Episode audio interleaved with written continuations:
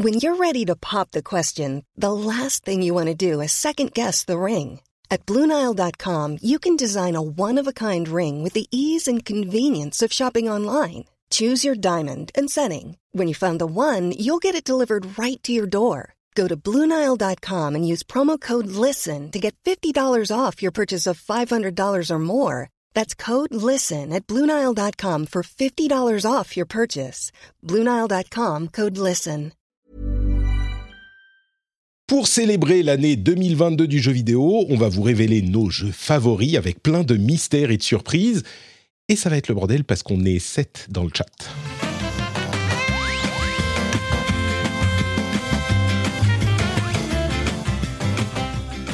Sept dans le chat, je veux dire dans le chat vocal, quoi. On est sept. Et d'ailleurs, je vais demander à tout le monde de nous dire bonjour là tout de suite. Bonjour. Attends, eh bien, tout le monde s'est Bonjour. muté pour être sage. Bonjour là tout de Ah, suite. bonjour. On a, on a tous les réguliers. Je suis Patrick Béja. C'est le rendez-vous jeu numéro 273, nos jeux de l'année 2022. Et je suis avec aujourd'hui, incroyable, je ne sais pas comment ça va se passer. On a Jika. Bonjour Jika, comment tu vas? Lui, ça va? On a Eska. Comment tu vas aussi? Salut, très bien. Pour l'instant, j'échappe à la grippe de Noël, donc tout va bien. Magnifique, on espère que ça durera. Encore que là, on est quand même beaucoup, on est serré. hein. Euh, Je pense que tu prends des risques euh, sur On a Discord. tous mis un masque. C'est bien. Julie, comment vas-tu? Ah, ça va. Je me sens au chaud, là. Ouais, C'est ouais, exactement. On se tient chaud et euh, on est. On n'a pas à boire par contre. Ça, c'est peut-être une, une erreur. Enfin, je sais pas. Peut-être que vous, vous avez sorti les, les bières et le gin, mais moi, je, moi, j'ai rien. J'ai que de l'eau. Peut-être une café, hein. erreur de calcul. Trinity, qui est là aussi, qui est au café. Et, Trini- et, et- et oui, qui est au café, mais Trinity qui n'a pas échappé à la grippe de Noël. hein. donc, euh, si Oh. vous m'entendez Oh, merde. tousser, renifler, j'en suis, euh, j'en suis désolée, mais tout, tout mon cœur est là et mon énergie aussi. C'est symptomatique, sy- symbolique de l'année 2022. On a été malade tout le temps Exactement. de notre côté. Voilà. On a, on a aussi Cassim, euh, notre occasionnel Salut. régulier. Comment ça va, Cassim Ça va très bien. Merci d'être là avec nous. Et on a le mouton noir du groupe qui est revenu pointer son museau euh, à ma demande express parce qu'en fait je l'aime quand même. Dany est là avec nous. Applaudissements pour Dany. Attendez, j'ai des, effets spéciaux. Euh, non, ils sont où? Merde, bon, j'ai pas d'effets spéciaux. Ah, L'effet est complètement raté. hein. J'avais des effets spéciaux, si, voilà. Bravo Ah, Bravo Dany Merci d'être là, Dany, de prendre du temps sur ton travail très important pour, euh, pour venir nous parler de tes jeux de l'année. Je suis très curieux de, de les entendre. Tu vas bien? Depuis des, des- ça, ça fait genre, euh, je sais pas, je t'ai pas parlé depuis la dernière fois que tu étais dans le rendez-vous jeu, je crois. Donc je sais rien non, de ta non, vie. non, non, on s'est- on s'est- parlé quand même euh, courant de l'été, euh, il y a Ah, six mois. Ok, ça va, il y a six mois, très bien. Bon, tu es en forme alors. Ouais, tout va bien, c'est super. Je suis très content d'être ici. Très sympa. content de t'avoir aussi. On est donc dans l'épisode numéro 273. C'est le dernier épisode normal, entre guillemets, de l'année. Il y aura des épisodes spéciaux qui vont venir. Un sur le speedrun, où on a parlé speedrun, ce que c'est, comment ça marche, etc. Et puis un où je vous passe en revue les jeux de 2023 qui arrivera en tout début 2023, enfin les jeux qui sont prévus. Donc des épisodes spéciaux. Mais là, c'est le dernier. On vous parle euh, en vrai, en live. On n'a pas d'actu, mais on a les GOTY. Donc euh, j'en profite pour vous souhaiter à tous une bonne année et euh, un joyeux Noël. Et on se reparlera, je le redirai à la fin de l'émission, mais on se reparlera bien sûr. Rien ne s'interrompt. Il n'empêche, euh, je profite du coup de l'occasion pour faire deux choses. D'une part, remercier les nouveaux patriotes, Thomas et Zulk, ou Z-Hulk. Je me demande si Z-Hulk, c'est pas genre une forme, euh, la forme Zeta de Hulk, qui est encore plus fort que Hulk normal. Euh, mais Thomas, lui, est, en compagnie de Z-Hulk, donc il est bien accompagné. Et puis les producteurs, pour le coup, je mentionne les trois producteurs du rendez-vous jeu, Urgar, Lancelot Desvizards et Steph Sinalco. Merci à vous tous d'avoir été présents et merci à tous ceux qui ont rejoint le rendez-vous jeu, le Patreon du rendez-vous jeu cette année. Euh, je suis, je me sens incroyablement privilégié de pouvoir faire cette émission et d'être soutenu par des gens aussi formidables que les, patriotes et que la famille des patriotes, qui m'accompagnent d'ailleurs aussi sur le Discord euh, tout au long de l'année et qui me fait passer de, de fort bons moments. Donc non seulement ils me permettent de faire mon travail, mais en plus ils euh, me fournissent un- une communauté chaleureuse sur Internet quand c'est parfois un petit peu compliqué. Et j'en euh, profite également pour remercier bah, les gens qui sont présents ici dans euh, l'émission. Les réguliers et moins réguliers euh, de l'émission, tous ceux qui viennent nous rejoindre une fois de temps en temps, qui font partie de la, de, qui fa fassent partie de la presse, de, du cercle des influenceurs ou de l'industrie elle-même, et surtout les réguliers, vous, vous six qui êtes là, enfin vous cinq et Dany, euh, qui êtes là et qui prenez de votre temps précieux pour euh, venir commenter avec moi l'actu du jeu vidéo et puis rigoler un petit peu aussi. Donc un grand merci très chaleureux de m'avoir accompagné cette année et j'espère qu'on se, enfin, on se retrouvera bien sûr. En même temps, on se retrouvera, peut-être qu'il y aura des absents pendant quelques temps. Je ne sais pas si on peut en parler plus, mais euh, peut-être qu'il y aura des absents. Euh, mais dans l'ensemble, les gens seront là. Donc ça sera, c'est, en tout cas sur 2022, vous étiez là et été euh, hyper heureux de vous retrouver à chaque fois. Merci. Bon, nous aussi. Je trouve. Merci, c'est gentil. Et je pense que les auditeurs ont, ont apprécié. J'ai fait un petit édito qui sera publié dans une semaine où je parle un petit peu de ça, du fait que euh, ça fait vraiment. euh, on commence à avoir des gens qu'on connaît, dont on connaît les habitudes, euh, on connaît les, les, les, les rires éclatants. Par exemple, euh, les petits jeux entre nous, et ça- c'est vraiment sympa de se retrouver à chaque fois. Donc, je suis hyper heureux de ce qu'on construit ensemble. Et pour conclure donc 2022, eh ben, on va passer quelques, allez, quelques dizaines de minutes, euh, on va pas dire quelques heures, à parler de nos jeux de l'année. Et du coup, bon, il n'y a pas de jingle, hein, c'est juste comme ça. Mais avant même euh, qu'on parle de, qu'on commence à lister nos jeux, euh, j'aimerais qu'on redéfinisse un tout petit peu en deux minutes ce que c'est, ce que sont nos GOTY, ce que sont nos jeux de l'année, parce que non seulement euh, bah, GOTY, c'est pas forcément. Enfin, on, on, a le choix quand on choisit ce genre de choses. Soit on dit c'est le meilleur jeu de l'année objectivement, même si c'est difficile, on essaye d'établir genre quel est le meilleur jeu de l'année. Ou alors on s'oriente plutôt vers les jeux qui sont nos jeux euh, préférés. De, de, cette année, vraiment très très très personnel. On n'essaye même pas de regarder ceux qui sont bons ou pas. Et puis, donc, il y a la question du meilleur jeu de l'année, et puis il y a la question du jeu de l'année parce que on tourne autour du pot depuis des années, justement. Mais aujourd'hui, le jeu de 2022, c'est hyper difficile à définir. Euh, je ne sais pas si vous serez de mon avis, et n'hésitez pas à prendre la parole ou à me la couper, mais euh, il y a une époque où on savait, bon, bah, les jeux, ils sortent en boîte. En 2022, tu choisis un jeu qui est sorti en 2022. Aujourd'hui, c'est hyper compliqué. Il y a plein de raisons pour lesquelles ça, ça marche pas vraiment, quoi. Euh, je ne veux pas que vous défloriez vos, vos tops et vos décisions, mais il y a plein de jeux pour lesquels, enfin, je crois qu'il y a, c'était quand il y a deux ans, Dany avait carrément pris en jeu de l'année euh, Persona 5, euh, merde, pas Golden, Royal, Royal, voilà. Et c'était genre, il était Gotti deux ans avant, et puis deux ans après, il est redevenu Gotti en version royale. Et, et il pourrait l'être encore cette année parce qu'il est sorti sur d'autres plateformes. Mais c'est ça, voilà. C'est que Persona 5 Royal version Switch. Oh, super. Euh, mais et en même temps, bah, pour les gens qui l'ont découvert cette année, euh, ça peut être leur jeu de l'année. Euh, si mais les gens l'ont jamais joué avant, justement. Et donc il y a ça d'une part, il y a les, les, les remakes, les updates, euh, les gens qui découvrent tout simplement un jeu cette année, ça peut être un jeu qui est sorti il y a quelques années et qui est votre jeu préféré de cette année.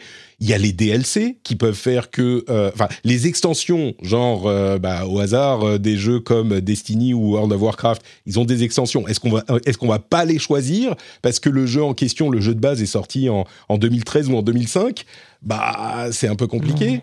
Il y a... Tu me mets tellement de doutes là. Patrick, faut arrêter. Hein. J'ai envie de refaire les... toute ma liste. Au dernier moment, c'est super. Merci. Hein. Franchement. Euh... Euh, en fait, on a ajouté un... qu'il n'y a pas de règles. Eh ouais. ouais. voilà, on va dire ça. Mais c'est ça. En fait, au final, le truc, c'est qu'il n'y a pas de règles. Je crois qu'on est arrivé dans une période où les, les jeux euh, de l'année, entre guillemets, c'est tellement flou qu'on va juste dire, bah, c'est ce que vous voulez, qui est sorti quand vous voulez, à partir du moment où c'est le truc que vous avez préféré cette année, c'est valide. Mm. Après, chacun fait son, son programme comme Moi, j'ai un exemple. Par, ouais. par exemple, euh, il, y a, il, y a, quelques mois, j'ai rejoué à Indiana Jones et la dernière croisade, le jeu d'aventure qui est sorti en 89. j'ai, non, mais j'ai adoré. Je me suis, est-ce que, est-ce que ça peut rentrer dans la, dans la catégorie ou pas?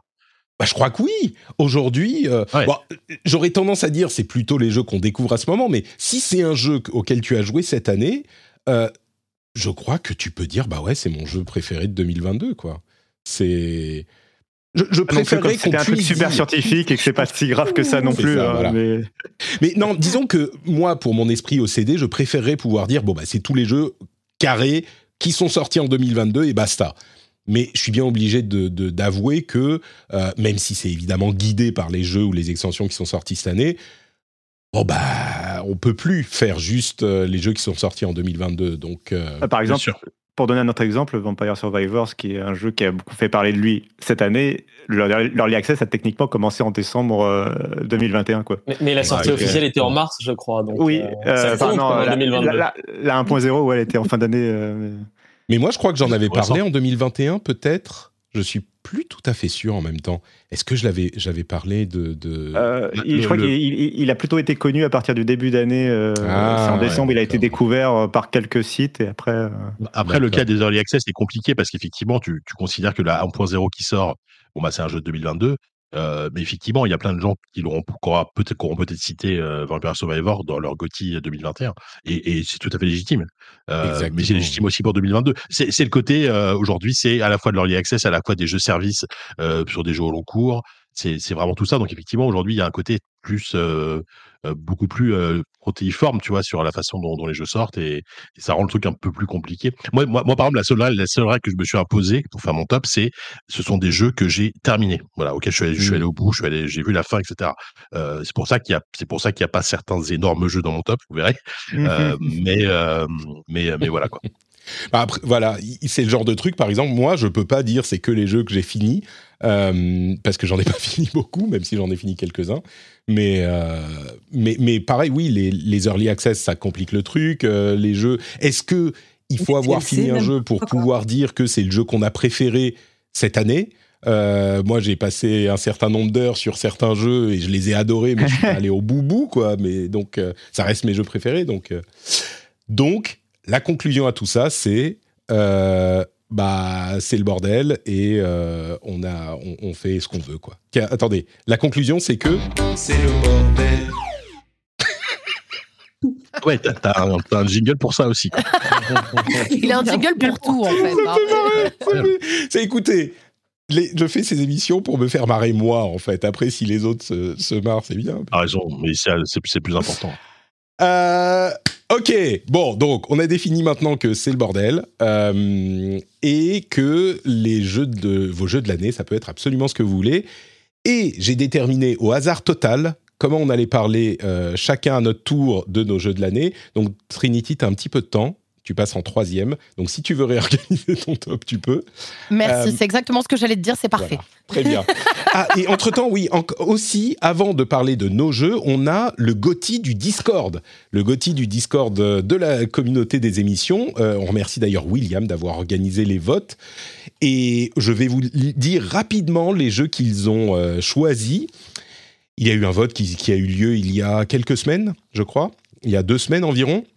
Donc merci à William. En cinquième position, en ex on a deux jeux. Nobody Saves the World, qui, que moi j'avais un petit peu oublié, j'avoue, et World of Warcraft Dragonflight, qui ont eu 4% des points. En quatrième position, on a un truc qui fera peut-être plaisir à quelqu'un ici, c'est Return to Monkey Island, avec 4,35% des points. C'était un système de vote où le premier, il se votait pour 5 jeux, le premier avait 5 points, le deuxième avec 4 points, etc. etc. Donc, euh, on a eu euh, en troisième position Triangle Strategy, lui aussi avec 4,66% des points. On est toujours autour de 4-5 là, hein, pour tous, sauf pour le dernier. En deuxième position, on a un darling de notre Discord, c'est Marvel Snap qui a eu 5,28% des, euh, des points. Je me demande s'ils ne sont pas euh, tous euh, dans, dans le Discord, ils jouaient tous à Marvel Snap à un moment, ils sont montés la tête euh, les uns les autres sur ma- Marvel Snap parce que on entend plus parler sur le Discord que, que d'autres jeux. Et le tout premier, il a 21,74% des points, vous voyez, alors que les autres, c'est genre 5%. Je vous surprendrai pas en vous disant que c'est Elden Ring qui a gagné le GOTY du euh, Discord. Alors, euh, je fais pas de secret que je pense que c'est le GOTY euh, assez universel cette année, mais on verra lequel on choisit euh, dans, notre, dans notre émission. S'il y a débat et que c'est et que c'est Elden Ring, c'est très bien. S'il n'y a pas débat, on essayera de voir le, le runner-up, le dauphin, voir si on peut choisir un autre. Je pense que ça sera plus compliqué. Ok. Merci aux euh, formidables Discorders qui euh, sont toujours, comme je le disais, un, super moment, un super endroit où passer du temps. Et le channel Rendez-vous Jeux et les petits euh, sujets spécifiques sur certains jeux sont très animés. C'est un, un, endroit que je vous recommande si vous voulez discuter de trucs cool avec des gens cool. Et on passe maintenant à la section importante le GOTY de l'équipe. Et comme je le disais, j'ai fait complètement au hasard, j'ai lancé un dé. Non, j'ai juste écrit euh, comme ça, comme ça me venait. Et en premier, on a Julie qui va nous parler de. Euh, je vais vous donner l'ordre comme ça, vous stressez moins. Ah là là. Du coup, je suis en train de réorganiser mon top en catastrophe parce que justement euh, les règles ont changé. Au début, Ah oui. j'avais vraiment pris que des jeux sortis en 2022, mais en Ouais, vous écoutant parler, j'étais là. Ah merde, tout le monde. Ah, Alors, JK, est-ce que tu es confiant? Est-ce qu'on inverse? Moi, je, moi, je change rien. Moi, moi rien, Toi, rien tu changes rien. C'est gravé dans le Bon, marbre très depuis bien. des mois, donc c'est bon. Pas des mois, des semaines plutôt. Très bien. Ok.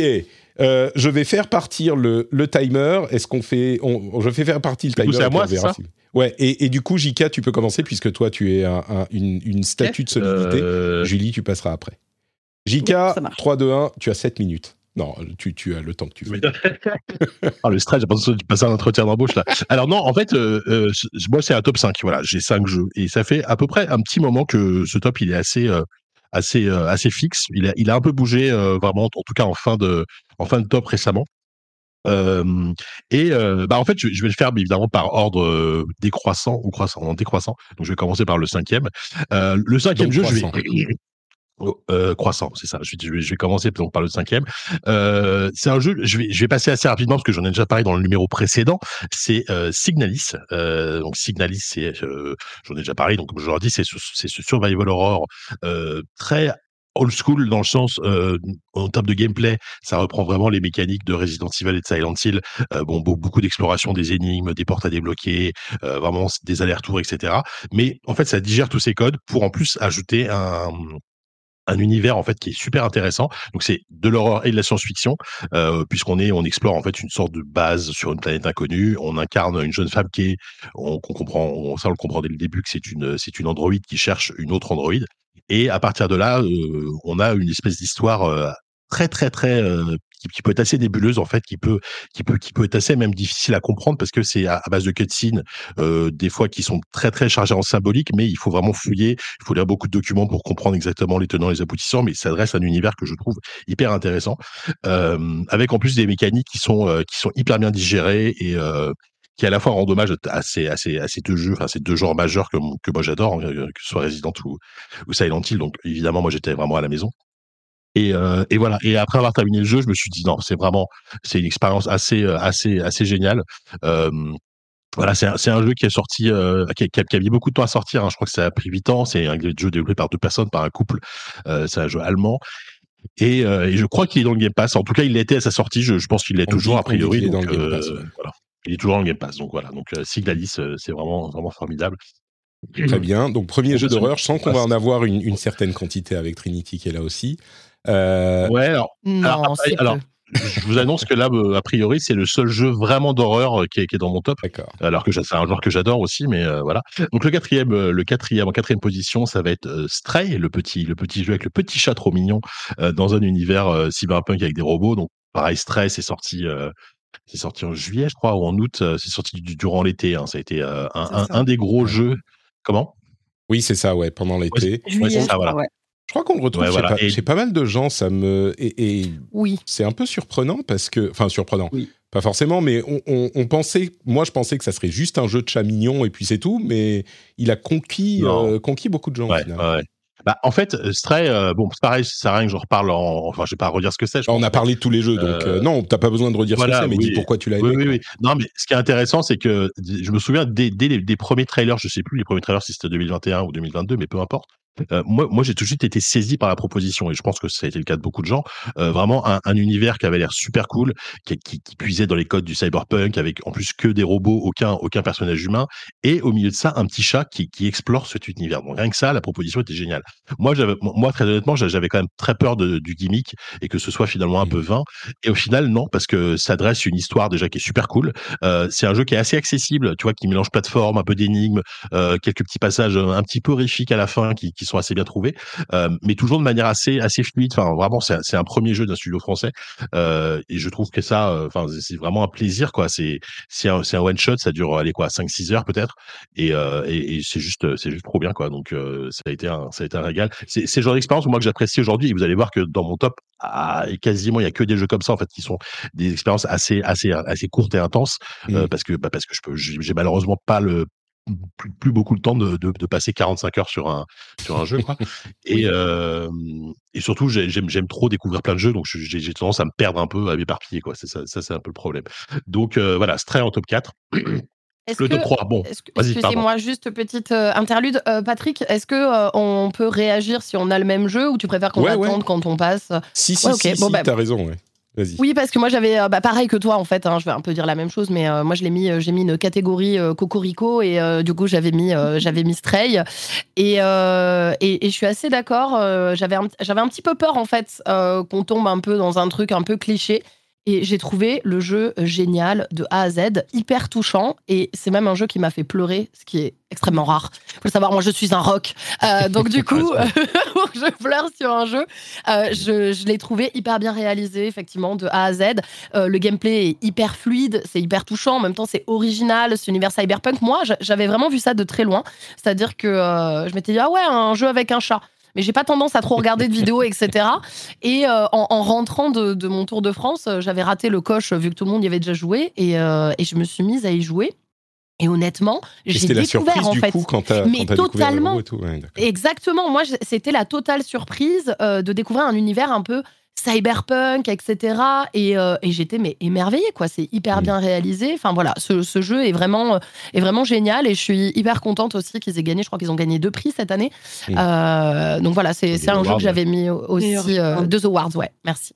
Et voilà, donc rien de plus à dire à part que c'était un gros coup de cœur, comme pour beaucoup de gens, hein, je pense. C'est que au-delà du fait que ce soit un chat, bah en fait c'est juste que c'est hyper bien réalisé et qu'on a vraiment l'impression d'être dans la peau d'un chat en plus. Au bout d'un mm. moment tu vois il y a toutes ces petites euh, ces petits trucs à faire. Enfin moi je passais ma vie à griffer tous les euh, tous les euh, tous les tapis hein. voilà clairement c'était ma passion. Mais mais voilà au-delà de ça il y a une vraie profondeur dans l'histoire et j'ai adoré. Il, faut avouer bah que ah, toi aussi, tu l'as dans ton top Parce que je l'ai mis dans mon top aussi à la même place que, que JK. Et c'est vrai que bah, pareil que vous, c'était dur de ne pas avoir les mêmes craintes euh, d'un jeu gimmick parce qu'effectivement, tout le marketing reposait exclusivement sur le fait que. Enfin, toute la communication reposait sur le fait qu'on allait incarner un chat. Mais c'est assez hallucinant de voir bah, comment ils ont transformé euh, l'essai avec euh, ouais, non seulement une histoire vraiment originale qui m'a surpris avec des, des bascules en fait dans les ambiances. Il y a du cyberpunk, mais, mais il y a aussi un peu d'horreur à un moment et j'ai trouvé ça vraiment ultra surprenant, ultra touchant. Le personnage de B12, je pourrais euh, en parler des heures tellement j'ai adoré ce personnage. Et vraiment, ouais, je suis très très contente que, que ce soit pas limité donc à un jeu qui nous fait incarner un chat, ce qui aurait déjà été pas mal quoi. Ouais, ils, ont réussi à, rendre extrêmement humains des, euh, des robots en fait avec des euh, bah déjà une, une écriture de, qualité et avec des idées visuelles absolument super parce que c'est tous ces robots ils ont des écrans à la place de la tête et donc ils ont des émotions en fait qui, qui, qui peuvent apparaître sous forme de smiley notamment et, et, je trouve que ça marche super bien et euh, avec en plus une écriture sympa il y a vraiment des moments euh, comme comme disait Trinity vraiment touchants quoi dans le jeu et, et, pour moi, ça, ça a peut-être été la, la, plus grosse surprise. quoi. Euh, le, chat, c'est génial, le gameplay du chat, il est trop bien, effectivement. Mais on va dire que si, si ça, ça avait été raté, euh, voilà, il y aura pas, c'est pas possible. la, la, vraie surprise, ça a été voilà, arriver à créer un univers avec des robots vraiment mmh. ultra, euh, ultra attachants. Quoi. Oui, d'autant plus que bah, c'était c'était vraiment pas voulu de la part des développeurs à l'origine de mettre des robots au visage simpliste. C'était une contrainte technique. Et je trouve qu'ils s'en sont ultra bien sortis. Ouais, ils ont vraiment réussi à en faire une force. C'est sûr. Moi, j'ai joué un tout petit peu au jeu, je l'ai juste testé, mais je dois dire que un truc qu'on prend comme acquis euh, très vite quand on y a joué, et peut-être donc on n'en parle plus forcément, c'est à quel point ils ont réussi à nous faire incarner le chat. Vraiment, euh, on a l'impression les, mouvements, les gestes, les, mimiques, les manières, euh, les grattages, tout ça, c'est ça va encore plus loin que ce qu'on pouvait imaginer d'un jeu où on joue un petit chat. Euh, et, même ça, ça m'a frappé, même si je vais pas continuer parce que j'ai pas accroché au jeu. Même ça, ça m'a frappé quoi. On a vraiment l'incarnation du chat et même ça, c'est réussi quoi. Ouais, c'est vrai. Euh, ok. Moi, j'ai triché, j'ai fait une, une émission Gotti Silence on joue la semaine dernière et c'était mon c'était mon Gotti donc je l'ai pas remis dans ma liste cette fois-ci. Ah d'accord. mais j'aime j'aime aussi ce jeu de d'amour et tout a été dit donc. Donc bon je le mets pas dans ta liste du coup mais il était Gotti et c'était pas ton Gotti ensuite? Ben non, parce que je me suis dit aujourd'hui, il faut que je vienne avec d'autres Gotti, tu ah, vois. Euh, d'autres, des idées fraîches, d'accord, très bien. Bah, voilà. ok, troisième jeu du coup, Jika. Oui, et donc si vous avez un jeu, si, on mentionne un jeu que, que, vous avez aussi dans votre liste, vous, vous commentez à ce moment, je pense que ça marche mieux. Vas-y, Jika. Euh, yes, bah, le troisième, je sais pas si je vais être tout seul, je pense, malheureusement, ou pas peut-être. Euh, le troisième, bah, c'est, euh, et alors, beaucoup, j'étais content que le Discord euh, lui ait une belle place, c'est Return to Monkey Island. Ah, forcément. que, bah, que, que, honnêtement, moi, j'ai adoré. Alors, au-delà de mon rapport avec le jeu, mon, mon côté de stage, le côté nostalgie du truc qui, qui, a, qui a fonctionné à 200%, euh, sur moi, c'est un, un jeu qui, je trouve, aborde en fait cet exercice qui est pas facile, c'est-à-dire euh, revenir euh, bah, 30 ans après, les créateurs qui reviennent sur leur jeu d'origine, qui veulent faire une suite en fait au, jeu, en fait la, suite qu'ils ont toujours voulu faire. Comment tu fais euh, quand, quand tu as, bah, quand as 30 ans derrière de, développement, que tu as grandi, que tu as, vieilli, que tu as eu des enfants, que tu as etc. Et toute cette réflexion, en fait, elle est intégrée dans le jeu de manière hyper, hyper intéressante, hyper touchante aussi par moments. C'est, c'est un jeu qui parle de, bah, du temps qui passe, de, même de la paternité, de, de plein de choses comme ça. Et euh, dans un, dans un enrobage, bah, euh, exactement tel, qu'on l'espérait euh, de la part de Ron Gilbert et, de et euh, moi j'ai un trou de mémoire sur le deuxième pas, David Fox mais euh, bon c'est pas grave. Euh, donc bref de l'équipe de, de, de, de, développement euh, avec bon, bah, énormément d'humour évidemment et ça ça ça ça a pas bougé et ça ça n'a vieilli ça, ça a absolument pas vieilli avec en plus cette identité visuelle qui est vraiment très intéressante. Ils ont évité le piège de refaire du pixel art ce qui aurait pu être un truc très facile pour eux et ce qui aurait été aussi réussi je pense mais là ils, ils ont fait un truc un parti pris beaucoup plus beaucoup plus radical qui a qui a priori a, au début ne plaisait pas trop, mais une fois que le jeu est sorti, a été plutôt euh, plutôt acclamé. Donc, euh, donc voilà, moi ça a été un régal, euh, ça a été un régal. C'est un, c'est un jeu qui m'a, qui m'a, qui m'a fait rire, mais ça je l'attendais, qui m'a fait retrouver mes, mes, mes sensations de l'époque, mais en plus qui m'a touché profondément. Et ça, à la limite, bah, un peu comme pour Stray, tu vois, je, je m'attendais pas à ce, à ce, mmh. à cette palette d'émotions, on va dire, dans, dans, un jeu comme ça, quoi. Donc c'est vraiment le jeu pour JK. Quoi. Non seulement c'est Monkey Island, mais, en plus ça parle de, euh, de rapport au passé, du, de, de paternité, de. Euh, ouais, ouais, ouais, non, mais oui, c'est vrai. C'est vrai, mais après oui, euh, enfin, je ne sais pas si, si, si, la cible est restreinte ou que, que les gens qui ont grandi avec ça, etc. J'ai pas trop l'impression. C'est vrai que tout ça qui j'ai pu parler de, de, de, ce, de, de, ce jeu avec qui ont avec qui on a échangé, etc. Bah c'est euh, c'est des gens qui comme moi, typiquement Oupi, Sylvain dans dans ZQSD qu'on grandit avec, tu vois. Euh, je sais que Patrick euh, Elio dans, dans Silence on joue, c'est pareil, il a le même rapport. Donc évidemment, on, est, on, est des vieux, on est des vieux geeks entre guillemets qui, qui, ont un rapport particulier, quoi. mais tu vois, typiquement, l'exemple que je peux citer, c'est que chez jeuxvideo.com à l'époque j'y étais quand le jeu est sorti. Non d'ailleurs je, je, je, suis parti. Bon bref peu importe. Euh, la, la, personne qui l'a testé c'est une c'était une fille euh, beaucoup plus jeune, très jeune, qui ne connaissait pas en fait euh, les, enfin qui n'avait pas grandi avec Monkey Island. Il les a fait juste en fait précédemment pour pouvoir aborder le test. Et, et j'ai encore mon interphone qui sonne, c'est formidable. Euh, et qui a qui a vachement aimé le jeu malgré tout. Donc il y a quand même une modernité quoi. Donc voilà. Je vous laisse rebondir, je reviens. euh, oui, j'allais dire. Moi, ce que j'allais dire, c'est euh, il, dit ah, c'est une personne qui est jeune qui a pas fait les premiers Monkey Island. Je crois que ça définit à peu près euh, 80% des joueurs du monde. qu'on on a un certain âge par rapport à, d'autres. Oui, est-ce que tu allais dire, allais dire quelque chose? Ah non, rien du tout. Ah je, non, je pense juste qu'il y en a un de nous qui est en train de faire une blague à Jika et qui va sonner chez lui pendant Merci de perturber. Julie, pardon, c'était Julie qui voulait dire quelque chose peut-être. Ah non, moi je me sens mal de l'avoir laissé un peu seul là-dessus parce que moi c'est mon grand frère qui était à fond dans les euh, dans les euh, LucasArts euh, de manière générale et donc du coup j'ai un peu grandi avec aussi.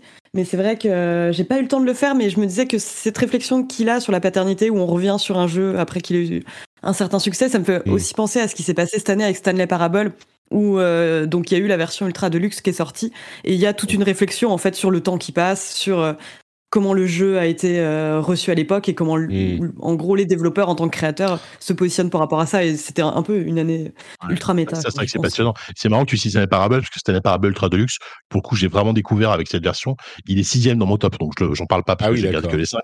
Mais, euh, mais ah, c'est un jeu que j'ai trouvé absolument mortel. Euh, c'est une autre, une autre réflexion qu'on peut faire par rapport à ce qui définit les GOTY, c'est que c'est impossible de jouer à tous les jeux. Donc là, vous mentionnez Stanley Parable Ultra Deluxe. Autant enfin, j'ai tellement adoré Stanley Stanley, Parable, le premier du nom. J'aurais voulu faire le, Ultra Deluxe et, et j'ai pas pu, j'ai pas eu le temps, euh, machin. Donc euh. bon, ton quatrième, enfin ton deuxième jeu dans ton top JK, c'est quoi?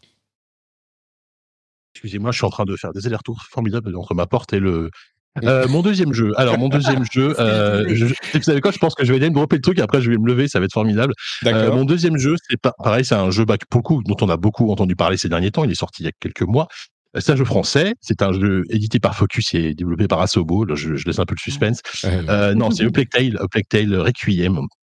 Euh, qui est un jeu que, euh, qui a, franchement, qui a, qui a fait premier, qui a, qui, a, qui, a, pas été loin d'être d'être premier. Ah oui, carrément. Euh, c'est un jeu, qui, ouais, carrément. En fait, c'est un jeu qui m'a qui m'a vraiment marqué en fait parce que euh, j'avais vraiment beaucoup aimé le 1 et euh, alors excusez-moi j'arrive je suis désolé hein. non non mais vas-y c'est marrant moi ce qui me ce qui me marque sur ce choix c'est que quand il est sorti A Plague Tale c'était un jeu très euh, euh, comment dire pas divisant, comment on dit en politique Clivant. clivant, voilà. Il, était vraiment ultra clivant, hein, parce que c'est un gros parti pris de s'orienter vers l'action par rapport au premier. Et puis il y a des gens bah, qui l'ont beaucoup aimé et des gens qui l'ont trouvé raté pour cet aspect. Et, et, ce que je retiens moi de ce choix, c'est encore même plus que Plague Tale Requiem qui mérite certainement ses, ses accolades. Euh, c'est le fait que c'est pas parce qu'un jeu, bah, il y a des gens qui l'aiment pas ou même qu'il a une mauvaise note métacritique que ça peut pas être euh, votre meilleur jeu de l'année quoi. S'il vous parle, si c'est un truc que ah vous avez que vous avez dans lequel vous avez euh, plongé. bah... En vrai, en fait, moi, ce qui m'a un peu, ce qui, enfin, ça, ça m'énerve pas, mais euh, en général, quand, quand, quand, les gens qui disent qu'ils n'ont pas aimé, parce qu'ils ne parlent que de ce problème des séquences d'action. Alors mmh. déjà, ces, ces, ces fameuses séquences d'action là, il y en a peut-être trois dans le jeu. Ça représente quoi? Un quart d'heure de jeu, 20 minutes de jeu, aller sur euh, sur 15 heures d'aventure. Et, et, moi, j'ai fait un truc tout bête. Et à, à, chaque fois que j'en ai pu parler à des gens comme ça, en fait, ces moments, ces moments relous, je les ai passés en facile. En fait, j'ai passé oui. le en facile. du coup, ça m'a pris. Enfin, ça a été beaucoup moins difficile. Je suis revenu en normal et j'ai pas eu cette frustration que tu as pu avoir dans dans ces. Euh, enfin, j'ai pas eu cette frustration que ces gens-là on, on, peut ont pu avoir parce qu'ils ils ont ils ont ils ont pas pensé ou ils, ils voulaient rester en normal. C'est dommage. Mmh. Et je trouve que c'est dommage de de, de de, de, retenir comme défaut que ces séquences d'action qui sont qui sont pas ratées en fait mais qui, peuvent être un peu pénibles en fait qui peuvent être un peu lourdes parce que parce que le jeu est pas euh, est pas un jeu d'action à la base hein, c'est c'est plus un jeu d'infiltration et L'infiltration, elle, elle, a peu changé par rapport au premier, donc elle est, elle est tout à fait, pour moi, elle fonctionne bien. C'est pas, c'est pas du grand, euh, c'est pas du grand, c'est pas du grand jeu d'infiltration parce que c'est pas le but du jeu. Par contre, je trouve qu'il y a un gap euh, art, visuel et artistique qui est hallucinant. C'est, c'est un des plus beaux jeux de l'année, sans, sans aucun doute pour moi. Euh, c'est vraiment un jeu qui, sublime. Oh, c'est sublime. Voilà, c'est, c'est un jeu magnifique. Et puis, et puis le, le et puis même le, le toute la technologie, donc leur fameuse technologie où ils peuvent afficher des centaines de milliers de draps. Mmh. Euh, c'est pas juste un gimmick parce que pour moi ça, ça donne notamment lieu à, à, certaines scènes de destruction massive dans le jeu régulièrement qui sont je trouve absolument incroyables des scènes très scriptées mais qui m'ont qui m'ont vraiment emporté et puis il y a, y a le il y a le dernier chapitre quoi il y a, y a la fin enfin, toute la fin du jeu qui est qui est absolument incroyable, qui est bouleversante, enfin que moi j'ai trouvé j'ai trouvé mortel. Et je trouve que c'est un, ce que je trouve ça bien, c'est que c'est un c'est un triple A à sa façon parce que euh, c'est quand même un jeu qui est développé par je crois 70 personnes, donc ça reste un tout petit une petite équipe par rapport à l'ampleur du jeu, je trouve. Euh, mais ils vont au bout, en tout cas en termes d'écriture, en termes de euh, de ce qu'ils veulent aller. Enfin, ils, ils savent exactement là, là, où ils veulent aller et ils y vont. Et ils t'épargnent, ils t'épargnent rien jusqu'au bout, en fait. Euh, et c'est ça que je trouve super intéressant avec ce jeu.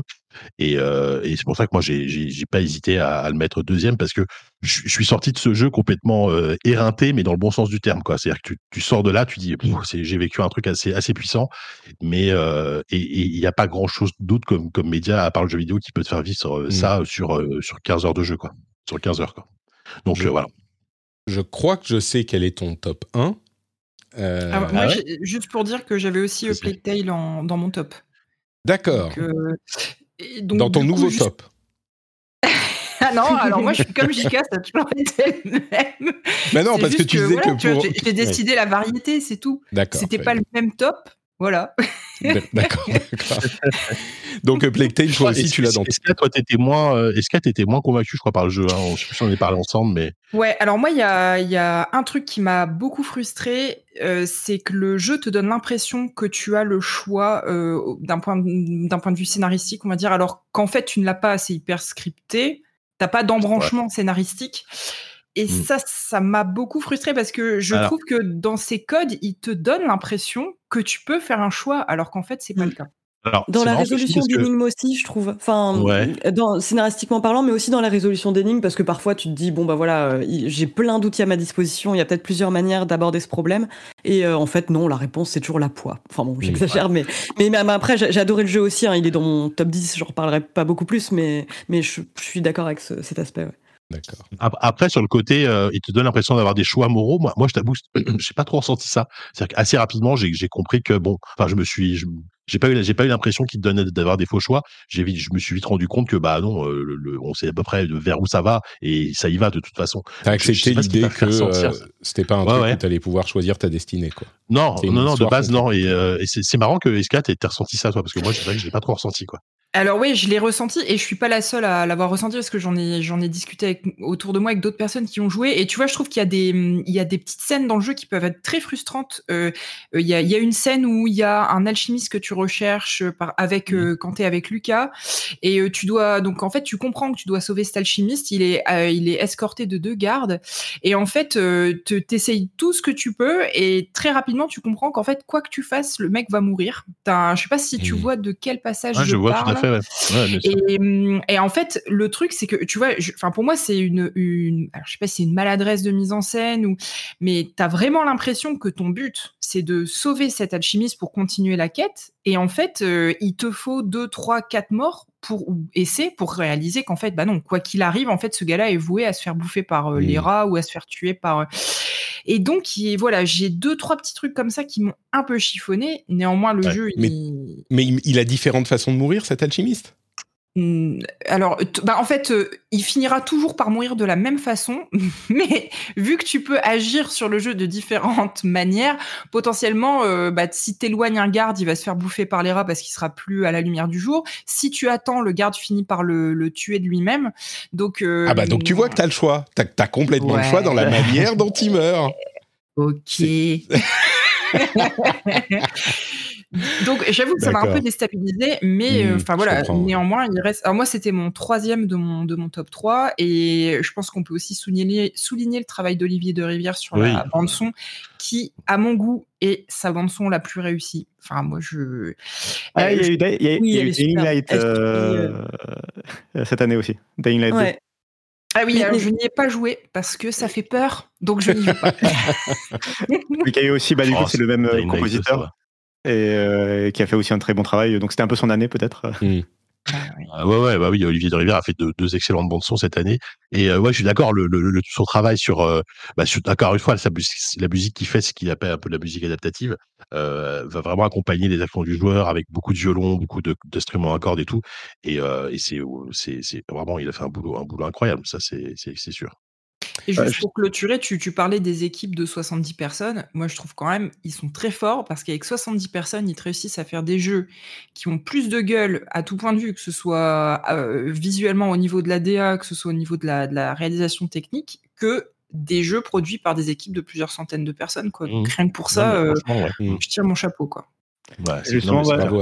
Juste pour ajouter un point là-dessus, euh, c'est euh, marrant parce que c'est un des premiers jeux, j'ai l'impression, euh, enfin c'est un des, des, premiers jeux qui montre que cette année est un peu le point de bascule, enfin, vers les consoles de génération actuelle où on sort un peu de la cross-gen.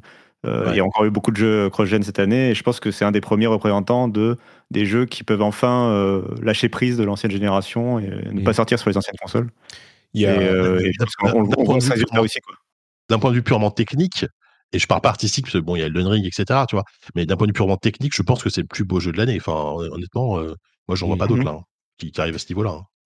Ouais, je trouve que je suis assez d'accord avec toi. Je trouve que même God of War, qui est techniquement aussi ah, assez irréprochable. justement. Ouais. Euh, effectivement, il y a, y, a, y, a, y a, un rendu visuel qui est euh, absolument bluffant et tu sens qu'ils ont été malins dans la façon de, enfin voilà, dans le cadrage, dans le, les jeux de lumière, ils ont vraiment été malins. Et ouais, c'est sublime. Tu, tu, parlais du point de bascule, euh, Cassim. Il y a, j'ai déjà enregistré l'épisode sur les, les, jeux à venir de 2023 et il y en a quand même pas mal qui ne sortent que sur current gen. Donc 2023, je pense que ça sera vraiment le moment où on profite enfin de nos oui, ce que je veux dire, c'est voilà, on est dans les prémices. On commence à le percevoir. Hmm. Euh, ton top 1, est-ce que je peux le dire pour toi ou je, je, devine, mais on le sait mais... bah, Je pense que tu me connais bien, donc euh, enfin tu me connais, oui, je pense que tu me connais, donc vas-y, vas-y. Ouais, bah, c'est Immortality, dis-moi ce que c'est. Ton, premier. C'est Immortality, effectivement. euh, Immortality. Merci. Et en fait, c'est, et c'est ouf parce que ça, arrive assez rarement. Euh, je sais pas, je sais pas si pour vous c'est pareil, mais il, peut y avoir, il, peut y arriver un moment où il y a un jeu, tu qui joue, tu le fais, Et quel que soit, euh, que ce qu'on soit en février ou en, en, septembre, tu te dis ce jeu-là, il est numéro un et je vois pas quel autre jeu pourrait le dépasser. Mmh. Quoi. Et, euh, et, et c'est exactement ce que ce que, ce Immortality m'a fait, parce qu'en fait, je me disais, même si je joue à un jeu qui est plus beau, qui est, qui est, qui est, qui est techniquement hyper solide, genre, tu vois, Plague tu vois. Euh, L'exemple, c'est parfait, c'est Plague Tale. Aurait pu être numéro un, mais Immortality m'a fait ressortir des trucs, m'a offert une proposition de, de jeu vidéo tel que je ne l'avais jamais vu, en fait. Et, euh, et rien que pour ça, en fait, c'est, c'est, il était obligé d'être numéro un dans mon, dans mon top de cette année. Euh, en plus, je me souviens à l'époque où j'en avais parlé sur, euh, sur, euh, dans le rendez-vous jeu. Je l'avais pas encore fini, tu vois, j'étais pas jusqu'au bout et, j'étais déjà assez emballé. Entre temps, j'ai fini le jeu, même si c'est finir Immortality, c'est un peu bizarre parce que c'est un jeu qui a pas vraiment de fin, enfin, qu'on a une, mais sans en avoir une fin. La fin du avoir le générique qui débarque alors que t'as pas encore tout saisi, ouais. C'est ça. Et, euh, et entre temps, donc j'ai été jusqu'au bout, j'ai vécu des trucs, mais absolument dingues. Je trouve que c'est un jeu qui te. Et alors, c'est on peut en parler beaucoup sans, sans spoiler, donc on va on va éviter parce que c'est vraiment un jeu de découverte. Euh, j'ai eu des moments de stupéfaction et même de même de presque d'effroi en fait dans de, devant devant certains passages, des moments un peu de, de de malaise en fait face à un truc un, un, une sorte de quatrième mur qui est brisé tu tu comprends pas trop ce qui se passe quoi. Et c'est c'est absolument incroyable. Euh, donc rien que pour ça voilà je, je ce jeu là est premier et c'était évident. Et, euh, et, je crois qu'il est il est après alors je sais pas s'il est premier chez d'autres mais je, je, je crois qu'il y en a d'autres qui l'ont dans leur top déjà mais, euh, euh voilà. Je suis même pas sûr. Il, y, a des gens pour moi ah moi je l'ai mis ouais je l'ai mis en deuxième position enfin après avoir euh, longuement hésité. Mais oui oui parce que bah déjà je suis très très euh, enfin je, je, le vois vraiment comme l'aboutissement de la formule Sam Barlow qui avait déjà fait un, un hyper bon taf avec euh, Her Story et Telling Lies où pareil on était un peu sur de l'enquête interactive avec des images en FMV mais là c'est vrai qu'il y a un truc enfin c'est bah, disons que c'est une telle lettre d'amour au cinéma, enfin vraiment, mais qui en plus propose des éléments de gameplay. Enfin, c'est vrai que c'est dur de pas spoiler, mais les moments d'effroi dont parle JK, je les ai vécus aussi. J'ai enfin, j'ai c'est vraiment une expérience euh, formidable, vraiment. Euh, je suis, je suis assez frustré moi par euh, par ce jeu parce que j'ai testé et je suis pas du tout rentré dedans. Et j'ai entendu personne d'autre qui a eu la même la même bah, réaction. mais il va non, honnêtement, je, je, je pas le seul. Ah oui, ah oui non, non, non. C'est un jeu, tu, tu, tu, peux vraiment passer à côté. Hein. Tu peux vraiment être resté complètement à la porte du truc. Et il y a aussi, euh, c'est un jeu, je pense, euh, durant la première heure de jeu, peut-être les même les, la première heure et demie, voire deux heures, tu peux complètement lâcher le truc parce que tu comprends pas trop ce qu'on attend de toi en fait. Tu, tu, tu, tu, regardes des séquences de films dans, dans le désordre, tu comprends pas tout, etc. Donc en fait, petit à petit, tu rentres dans une sorte de flow, tu essaies de reconstituer euh, le, le, puzzle narratif qu'on te propose, et, et, et, là tu commences à rentrer vraiment dans cette espèce de d'envie de, de, de, comprendre ce qui s'est passé, ce qui se passe exactement, voilà, de comprendre.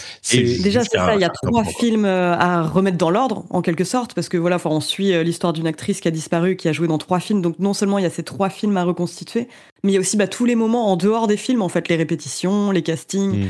euh, les, les, tests d'alchimie qu'elle va faire, par exemple, avec ses partenaires de jeu. C'est, il euh, y, a, y, a, vraiment moyen d'être euh, complètement égaré et de passer à côté. Je suis, je suis complètement d'accord, ou même de tout simplement pas aimer parce que c'est, c'est vraiment très. Enfin. Est-ce que du coup, c'est euh, parce que c'était déjà, enfin pour moi c'est déjà, moi je suis pas rentré dans leur story et du coup j'ai l'impression que c'était déjà le même problème. Euh, j'ai l'impression que du coup, ça, ça, est-ce que ça vaut le coup que je tente Est-ce que est-ce que le jeu a changé des choses sur sa façon de gérer cette cette narration par rapport à leur story? Est-ce qu'il propose des, des options différentes? Euh, pour prendre un autre jeu euh, dont on va probablement bah, parler dans l'émission, tu vois, Elden Ring propose des invocations que proposait pas euh, peut-être Dark Souls ou quoi. Ou je dirais que c'est presque pire que Her Story parce que Her Story, t'avais quand même un sentiment de contrôle vu que tu choisissais les mots un petit peu, tu pouvais hmm. resserrer un peu parmi les images d'archives. Alors que là, en fait, le système est un peu différent. Tu vas cliquer sur un élément de l'image que tu vois qui va te renvoyer à une autre image, mais il y a vraiment un lâcher prise à avoir. Mm. Ouais, ouais c'est ça qui m'a qui m'a peut-être. Euh, moi, je devais être à la peut-être à la frontière de cette heure et demie dont vous parlez, où on est vraiment un petit peu euh, livré à nous-mêmes. Et du coup, j'ai eu l'impression que euh, c'est pas que je comprenais pas ce qu'il fallait que je fasse ou que je comprenais pas ce qui se passait. J'ai bien compris qu'il y avait euh, les moments et même au début, j'étais assez enthousiaste. Je trouve que c'est hyper bien joué, etc. Mais j'étais juste témoin d'un truc qui était plat. Et je voyais, ah ok, bon, bah maintenant elle donne une interview. Ah bah maintenant elle fait un test avec ses, euh, co-stars. Et voilà, je me sentais pas du tout impliqué. Et il y a tout, tout cet aspect. Pourtant, j'ai travaillé dans le cinéma, j'ai tout cet aspect lettre d'amour au cinéma qui a pas du tout marché sur moi. Donc, euh, je suis hmm. aussi dans ah, une, dans une année un petit peu particulière où j'ai, comme j'en parle dans un édito que, que je fais pour les Patriotes euh, la semaine prochaine, j'ai pas l'énergie mentale de m'investir dans, dans, beaucoup d'autres choses que les mmh. quelque chose qui occupent ma vie, comme les émissions que je fais et, ma famille. Et du coup, c'est difficile pour moi de, de, de faire l'effort d'aller dans un jeu. Ouais. C'est pas un jeu très cérébral, c'est un jeu de ressenti vraiment quoi. Enfin, euh, soit, soit on ressent le, soit on ressent le truc que, soit ça que Sam Barlow espérait te faire ressentir, soit on le ressent pas et, tant pis, c'est pas grave quoi. Mais par rapport à ce que disait Cassim, tu vois, je pense que c'est son jeu le plus abouti, le plus ambitieux, mais aussi le plus compliqué, le plus complexe à, appréhender, je pense. Donc c'est paradoxal, c'est assez paradoxal et euh, pour moi c'est mon c'est mon c'est mon jeu préféré parmi tout ce qu'il a fait, euh, sans hésiter. Mais c'est aussi celui effectivement qui peut laisser le plus de gens sur le carreau quoi. Il est toujours sur le Game Pass, je pense. Euh, euh J'ai pas vérifié récemment, donc moi, je, l'ai fait sur Steam. Je pense que oui. Hein. Je l'ai fait sur Steam Deck, Patrick. Hein, je, sais que Bien sûr. En fait, ton, ton jeu de l'année, c'est le Steam Deck. Mon c'est le Steam Deck. De toute façon, là, c'était évident, mais lui, il est dessus tout le monde. je, je, me demande combien de jeux qu'on va mentionner seront dans le Game Pass. Là, j'ai l'impression que parmi les tiens, je me demande si c'est pas euh, genre, possible qu'ils soient tous limite. Euh, ils y sont tous, sauf Stray qui est dans le PlayStation Plus euh, extra. Ah, du coup, ça, compte aussi. Non, mais en plus, il est aussi dans une formule d'abonnement, quoi. Tu as raison, je m'étais même pas rendu compte. C'est quasiment tout jeux sur le Game Pass. Alors, Monkey Island, il arrive dans le Game Pass euh, que tout récemment, mais. mais, mais, quand même, si vous voulez le faire, bah, c'est possible. Et c'est le moment de vous prendre un abonnement Game Pass peut-être. Super. Alors, on rappelle Signalis, Stray, Return to Monkey Island, A Plague Tale Requiem et Immortality en premier. Et, je voulais juste, pour terminer, euh, me dire que moi, je trouve que cette année de jeux vidéo a été, et je trouve que bien meilleur que l'année dernière. Je trouve qu'à partir de, la deuxième partie de l'année, en plus, bon, on a eu Elden Ring en début d'année qui est, que j'ai pas cité parce que je sais que vous allez le citer et que moi, j'y ai passé 40 heures et hein. c'est un jeu, non, mais c'est un jeu extraordinaire. Tout le monde pense comme ça. mais le vote utile, le vote utile, ça mène à la catastrophe, euh, JK. Il faut le savoir. exactement. non, mais en plus, euh, je veux dire, si, si on décide unanimement qu'Elden Ring est le jeu de l'année, ça me conviendra très bien, tu vois, il n'y a aucun problème. Eh, euh, mais je, trouve qu'à partir de juillet, il y a eu un enchaînement de. En fait, tous mes GOTY, là, tu vois, c'est que des jeux qui sont sortis. Mmh. bah, Stress est le plus, le plus ancien, entre guillemets. Et il y a eu un enchaînement de jeux. Et encore, il y en a plein là, que, auxquels je suis en train de rater, que, que je voudrais rattraper et tout. Enfin, je trouve qu'il y a une qualité cette année, mais qui est monstrueuse. Quoi. Et puis, c'est que c'est peut-être une conclusion à laquelle on peut arriver plus tard, mais c'est que des jeux indés, originaux, euh, avec certains dont on n'a jamais vraiment vu ce genre de proposition avant ou pas, pas organisé comme ça. Moi, je comprends pas les gens qui trouvent que le jeu vidéo est euh, formulaïque. Et s'ils regardent, il y a des gens qui regardent la partie euh, la plus commerciale du jeu vidéo, qui, qui a d'énormes qualités aussi, et Dieu sait que moi je l'apprécie, mais qui regardent que ça, et qui se disent, parce que évidemment c'est les trucs qui font le plus douris, et, qui disent oh mais le jeu c'est hyper formulaïque, toujours des mondes ouverts, toujours des jeux d'action, toujours des triple A. Bah oui, tu regardes que les triple A. Qu'est-ce que mais regarde à côté, regarde regarde le top de JK, regarde le top de JK et tu vas comprendre que tu te trompes. Parce que finalement le tu vois le seul jeu qui a un vrai triple A c'est Plague Tale. Euh, le reste, c'est que des jeux euh, entre guillemets tu vois. Euh, c'est même pas exprès, c'est même pas une espèce de posture, hein, tu vois. C'est juste que c'est des jeux qui vont plus plus. C'est comme ça, quoi. Julie, tu nous as déjà parlé donc de deux jeux qui sont dans ton top, mais tu peux les rementionner donc euh, dans, l'ordre. Dis-nous tout. Oui, on a déjà, euh, on est presque à une heure, donc on va. Ouais, ah bah, je vais me dépêcher, t'inquiète. en plus, finalement, euh, il y a des jeux sur lesquels je m'attarderai pas parce que JK a très bien résumé l'affaire. en cinquième position, j'ai moi j'ai Not for Broadcast, donc qui effectivement été sorti en accès anticipé il y a un moment, mais qui est sorti cette année et que j'ai trouvé absolument merveilleux. Not for Broadcast. Et eh ben, c'est vrai? C'est un jeu de. Oh là là. Ah non. Attends, j'ai un doute. Ah, ça, quelque comment chose. tu le présentes. Soit tu le présentes comme un simulateur de régie de journal télévisé. Alors eux, ils le présentent comme un simulateur de propagande en FMV. C'est un peu mmh. entre les deux. En gros, tu incarnes un, régisseur qui doit monter euh, un JT en direct, vraiment au moment euh, donc de la diffusion. Il doit choisir donc les moments où il va diffuser la publicité, les moments où il censure les propos euh, des, des personnages, enfin des intervenants.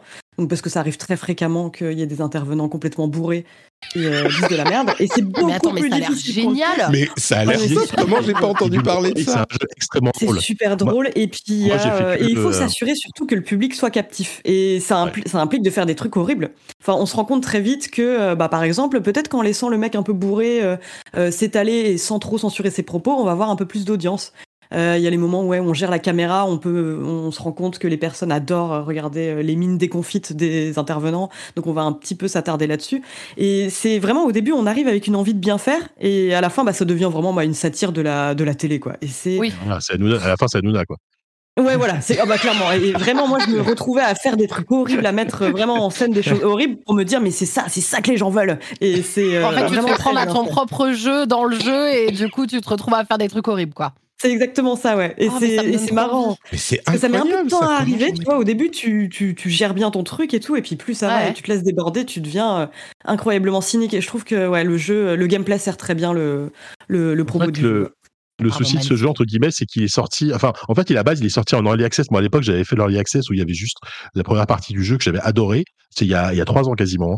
Et Oui, euh, entre temps, à l'ép- à l'époque, il y a eu pas mal de buzz en fait. Et j'ai l'impression qu'il est sorti en version définitive euh, de manière assez, euh, assez en sous-marin. On n'en a pas trop entendu Mhm. parler euh, là cette année. Alors que Ouais, et moi, par exemple, tu vois là, euh, quand t'en reparles, je me dis mais, mais c'est vrai, il faut vraiment absolument que je fasse la version complète parce que j'avais adoré le- la version euh, early access. Donc, il faut vraiment que je le relance quoi. Ah bah ouais, franchement, moi j'ai adoré. Très bonne Bah, année pour la euh, ouais, tu m'as grave donné envie d'y jouer. Ouais, c'est bien mon style. euh, je, je viens de le mettre dans ma liste. hein. Ah, cool, cool. dans ma liste de souhaits. Très bien. Note for broadcast. Ok, très bien. Euh, et mais comment on peut comment on peut être cynique sur le jeu Enfin cynique, euh, je veux dire sur la qualité des, des jeux aujourd'hui et leur diversité? Bref. Ouais, Euh, là c'est dur, hein, franchement. Ouais. Euh, quatrième position, bon bah, j'avais mis Stray, tout a été parfaitement résumé. Et ça- mais ce qui est terrible, c'est qu'à chaque fois que j'entends parler de ce jeu, j'ai encore envie de le faire. Enfin, c'est, c'est- je pense Oui. qu'il a aussi euh, la qualité de- d'avoir une durée de vie parfaite. Enfin, je Mm. trouve, en tout cas pour la proposition, il dure vraiment pile poil le temps qu'il faut. Et, et, euh, je l'adore. Et alors, troisième position, c'est vraiment le jeu que j'ai mis en catastrophe quand j'ai appris qu'on pouvait mettre des jeux qui n'étaient pas nécessairement sortis en 2022. Ah. Et j'ai mis, j'ai mis Cuphead. Alors, je triche un peu parce qu'il est sorti en 2017, mais il y a eu un DLC sorti en juin euh, 2022 qui m'a fait complètement reconsidérer mon rapport la, au jeu. la- Delicious Last Course. Ouais, c'est ça. Euh, donc pour DLC, rappel, oui. Cuphead, donc c'est un jeu vidéo indé qui avait fait un, un- qui avait eu un grand succès en 2017 notamment parce que euh, c'est des animations faites à la main euh, qui s'inspirent des vieux films euh, Disney et Fleischer euh, des années 30. Un jeu assez difficile quand même, hein, où on est souvent placé face à des boss, il y a quelques scènes de plateforme et qui m'avait rendu complètement dingue à l'époque. Et euh, donc ils ont sorti un DLC qui non seulement euh, a le même degré de finition que le jeu original, enfin ils ont mis 5 ans à le sortir, euh, c'est euh, c'est absolument magnifique. Enfin, vraiment, faut le voir en action. Mais moi, j'ai toujours du mal à réaliser que ça puisse exister ce genre de jeu tellement c'est tellement c'est beau, tellement c'est fin dans le gameplay. Et euh, on n'a jamais l'impression. Enfin, moi, en tout cas, j'avais jamais l'impression, alors que je suis d'une mauvaise foi absolue parfois, que je perdais euh, à cause du jeu parce qu'il était mal équilibré ou qu'il y avait un souci. C'était constamment ma faute les moments où je foirais. Mais c'est un jeu qui m'a toujours donné envie de me surpasser. Et euh, ce qu'ils ont fait avec ce DLC, c'est qu'ils ont intégré un nouveau personnage qui s'appelle Madame Chalice, qui bah, qui en fait fait reconsidérer tout le rapport au jeu original aussi, dans le sens où moi je la trouve beaucoup plus simple à prendre en main. Euh, les reproches qui avaient pu être faits à Cuphead à l'époque d'être un jeu un peu difficile, euh, pas, pas très accueillant en fait pour les nouveaux venus, bah, je trouve qu'ils ont bien corrigé le tir avec ce nouveau personnage qui est un peu plus, un peu plus simple à prendre en main. Et puis vraiment, enfin, les, les nouveaux boss sont absolument euh, magnifiques. Vraiment, j'ai adoré. Euh, c'est le easy mode, Madame Chalice? Tu peux la jouer dans les dans l'autre partie du jeu aussi? Tu peux la jouer dans l'autre partie du jeu aussi, ouais. Et disons qu'il y a donc une des mécaniques de Cuphead qui consiste à, à, donc à sauter sur certains éléments. Euh, elle, elle le fait plus facilement que les autres personnages. C'est vraiment une question de style de jeu, mais je trouve que c'est un comment dire un beau geste, on va dire, pour parler à plus de joueurs euh, d'avoir intégré ce personnage-là. Et Mais les faut, boss euh, restent. il faut le hein. DLC pour pouvoir la jouer ou elle est accessible dans. C'est une. Non, ouais, malheureusement, il faut le DLC pour pouvoir Ah, la jouer. ouais. d'accord, ouais, bon. Ouais, faudra là. Vous dites chalice? Je suis perturbé. Bah Ah oui, madame, euh, c'est un, elle a une tête Un de calice. calice. En fait, Cuphead a une tête de, de tasse, Mughead a une tête de mug et elle, elle a une tête de. Le une tête de Chalice, mais calice. c'est son nom. en- Il est en anglais, non Madame Chalice? Oui, Ah, c'est ça. Mrs. Ok, Chalice en anglais. Ouais, c'est ça, Miss Chalice. Ok, donc Cuphead Delicious Last, last Course. euh, course. Immortality, donc c'était ton top 2, c'est ça? C'est mon top 2, ouais. J'ai euh, j'ai longuement hésité, mais vraiment, euh, Mhm. le, le top 1, bah, je... c'était c'est terrible parce qu'on avait une émission il y a pas si longtemps, Patrick, où je te disais, ouais, les Game Awards, il n'y a jamais de surprise, etc.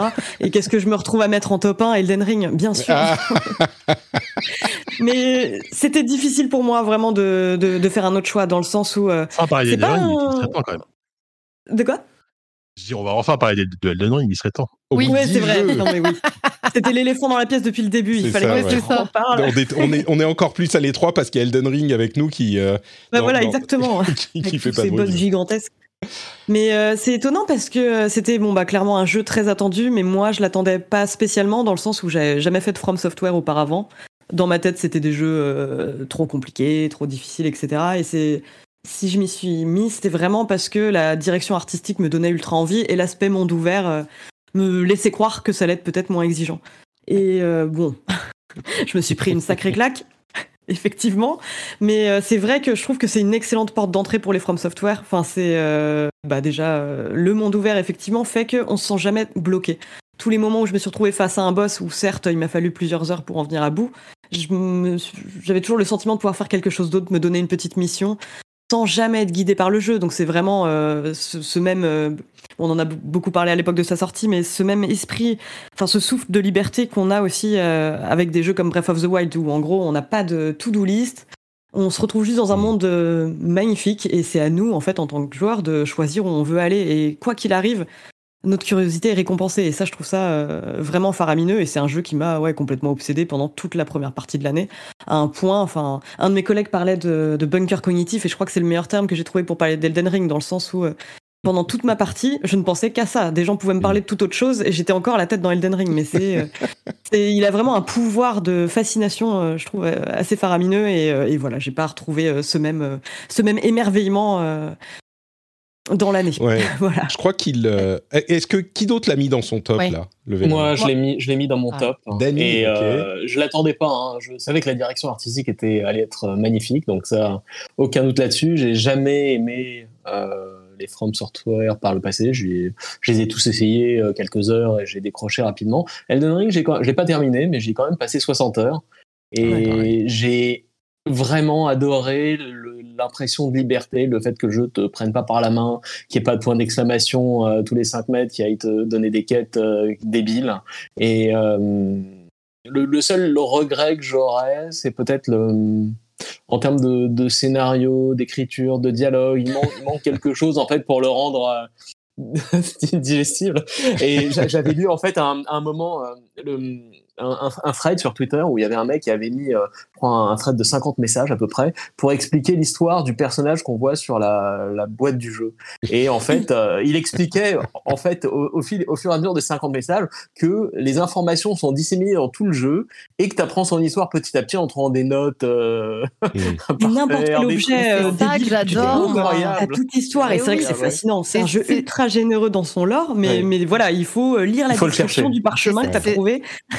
C'est ça, je rebondis sur ce que tu dis. Moi, c'est, euh, bah, moi je l'ai aussi mis euh, dans le hall catégorie, parce qu'en fait, moi, j'ai pas fait un classement 1, 2, 3, 4, 5, j'ai, mis des catégories, et je l'ai mis le, dans un peu celui euh, qui a un peu survolé tout.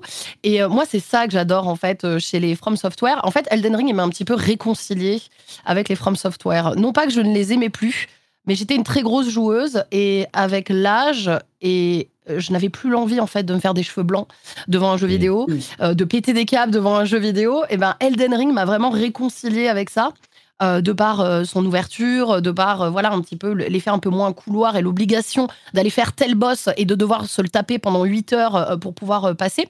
Et moi, c'est ce que j'adore dans les jeux From Software, c'est cette faculté à distiller euh, du lore, sans pour autant qu'il y ait de cinématique et sans pour autant qu'il y ait beaucoup de, de dialogue. Donc et toi, pourtant, c'est ultra euh, riche. Ouais, voilà, j'aime j'aime bien euh, lire. Alors, je lis toutes les notes, ça dépend, ça dépend des moments, mais, mais j'aime bien, tu vois, aller parfois en dehors du jeu, justement, peut-être me plonger dans ce que les gens ont trouvé pour en apprendre un petit peu plus sur l'or. ça m'arrive de lire des notes, mais je suis déjà tellement, comment dire, prise par tout le lore qu'on voit à l'écran en fait. C'est hyper beau, c'est hyper bien travaillé, les mobs. J'aime bien m'inventer aussi mes petites histoires à moi, au-delà de ce qu'on nous donne mm. déjà à, se mettre sous la dent dans le jeu. Et pour moi, c'est justement la, force de ce jeu-là, c'est cette faculté à, créer un univers euh, hyper riche, sans pour autant qu'il y ait des tonnes de cinématiques euh, et qu'il y ait des tonnes de personnages qui parlent. Mais après, c'est aussi parce que je suis très fan depuis longtemps de ces univers-là, donc je, je pense que je suis un peu euh, je peux ajouter un truc. Alors, moi, moi il n'est pas, dans ma, il pas dans ma liste, mais j'aimerais quand même rajouter un élément parce que j'ai quand même joué dans, cette année. Et euh, juste un élément supplémentaire sur le, plutôt autour du jeu, le fait que bah, ça a été un tel phénomène euh, à la fois critique et populaire que bah, ça a été un moment, un, moment pour l'industrie en fait. Enfin, tout le monde y jouait au même moment, quoi, en gros.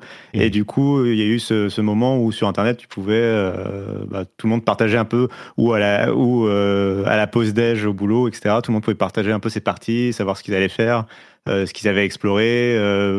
Euh, partager ses impressions sur certains moments euh, impressionnants du jeu, euh, genre au hasard un ascenseur un peu très long qui passe, qui part vers le sous-sol. Oui, au hasard.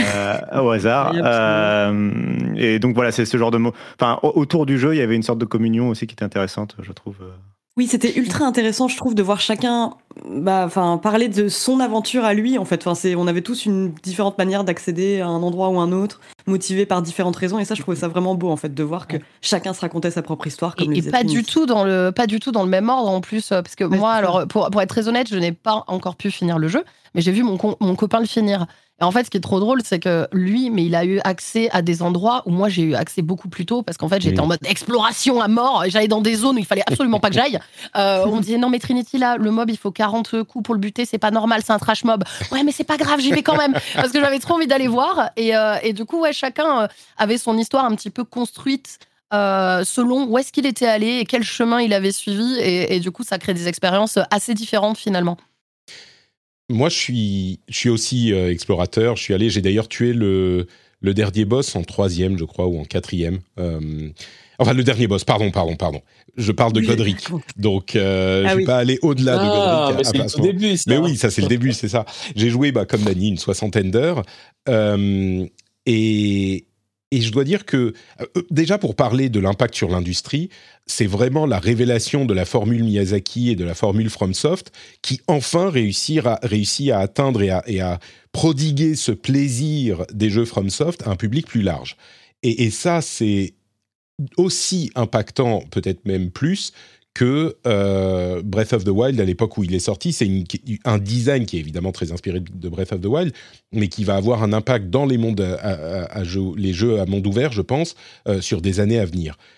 Et ce que je retiens, il y a plusieurs choses, mais l'une des choses, c'est que vraiment, quand le jeu est sorti, on en parlait dans l'émission avec, avec Benoît, avec Exerve, euh, on se disait, est-ce que ce jeu va réussir à conquérir un public plus large Plus large. plus large plus large. Euh, et, Benoît pensait que non, parce que les fondamentaux du jeu restent les mêmes. La difficulté euh, et la rigueur du, gameplay restent le même. D'ailleurs, on a eu cette, euh, cet épisode, moi, qui m'a presque complètement fait abandonner le jeu. Je n'ai pas fait le, le le, tutoriel. et donc je savais pas que je pouvais parer les coups. Et donc tout était ah beaucoup plus difficile. Et, et, je me souviens on en parlait d'ailleurs c'était peut-être sur le Discord mais euh, quelqu'un m'avait dit euh, en fait ce jeu il faut pas il te dit pas ce que tu dois faire. Il faut vraiment que toi tu prêtes attention à l'environnement pour comprendre. Et il y a eu un moment où un endroit où je me faisais complètement massacrer.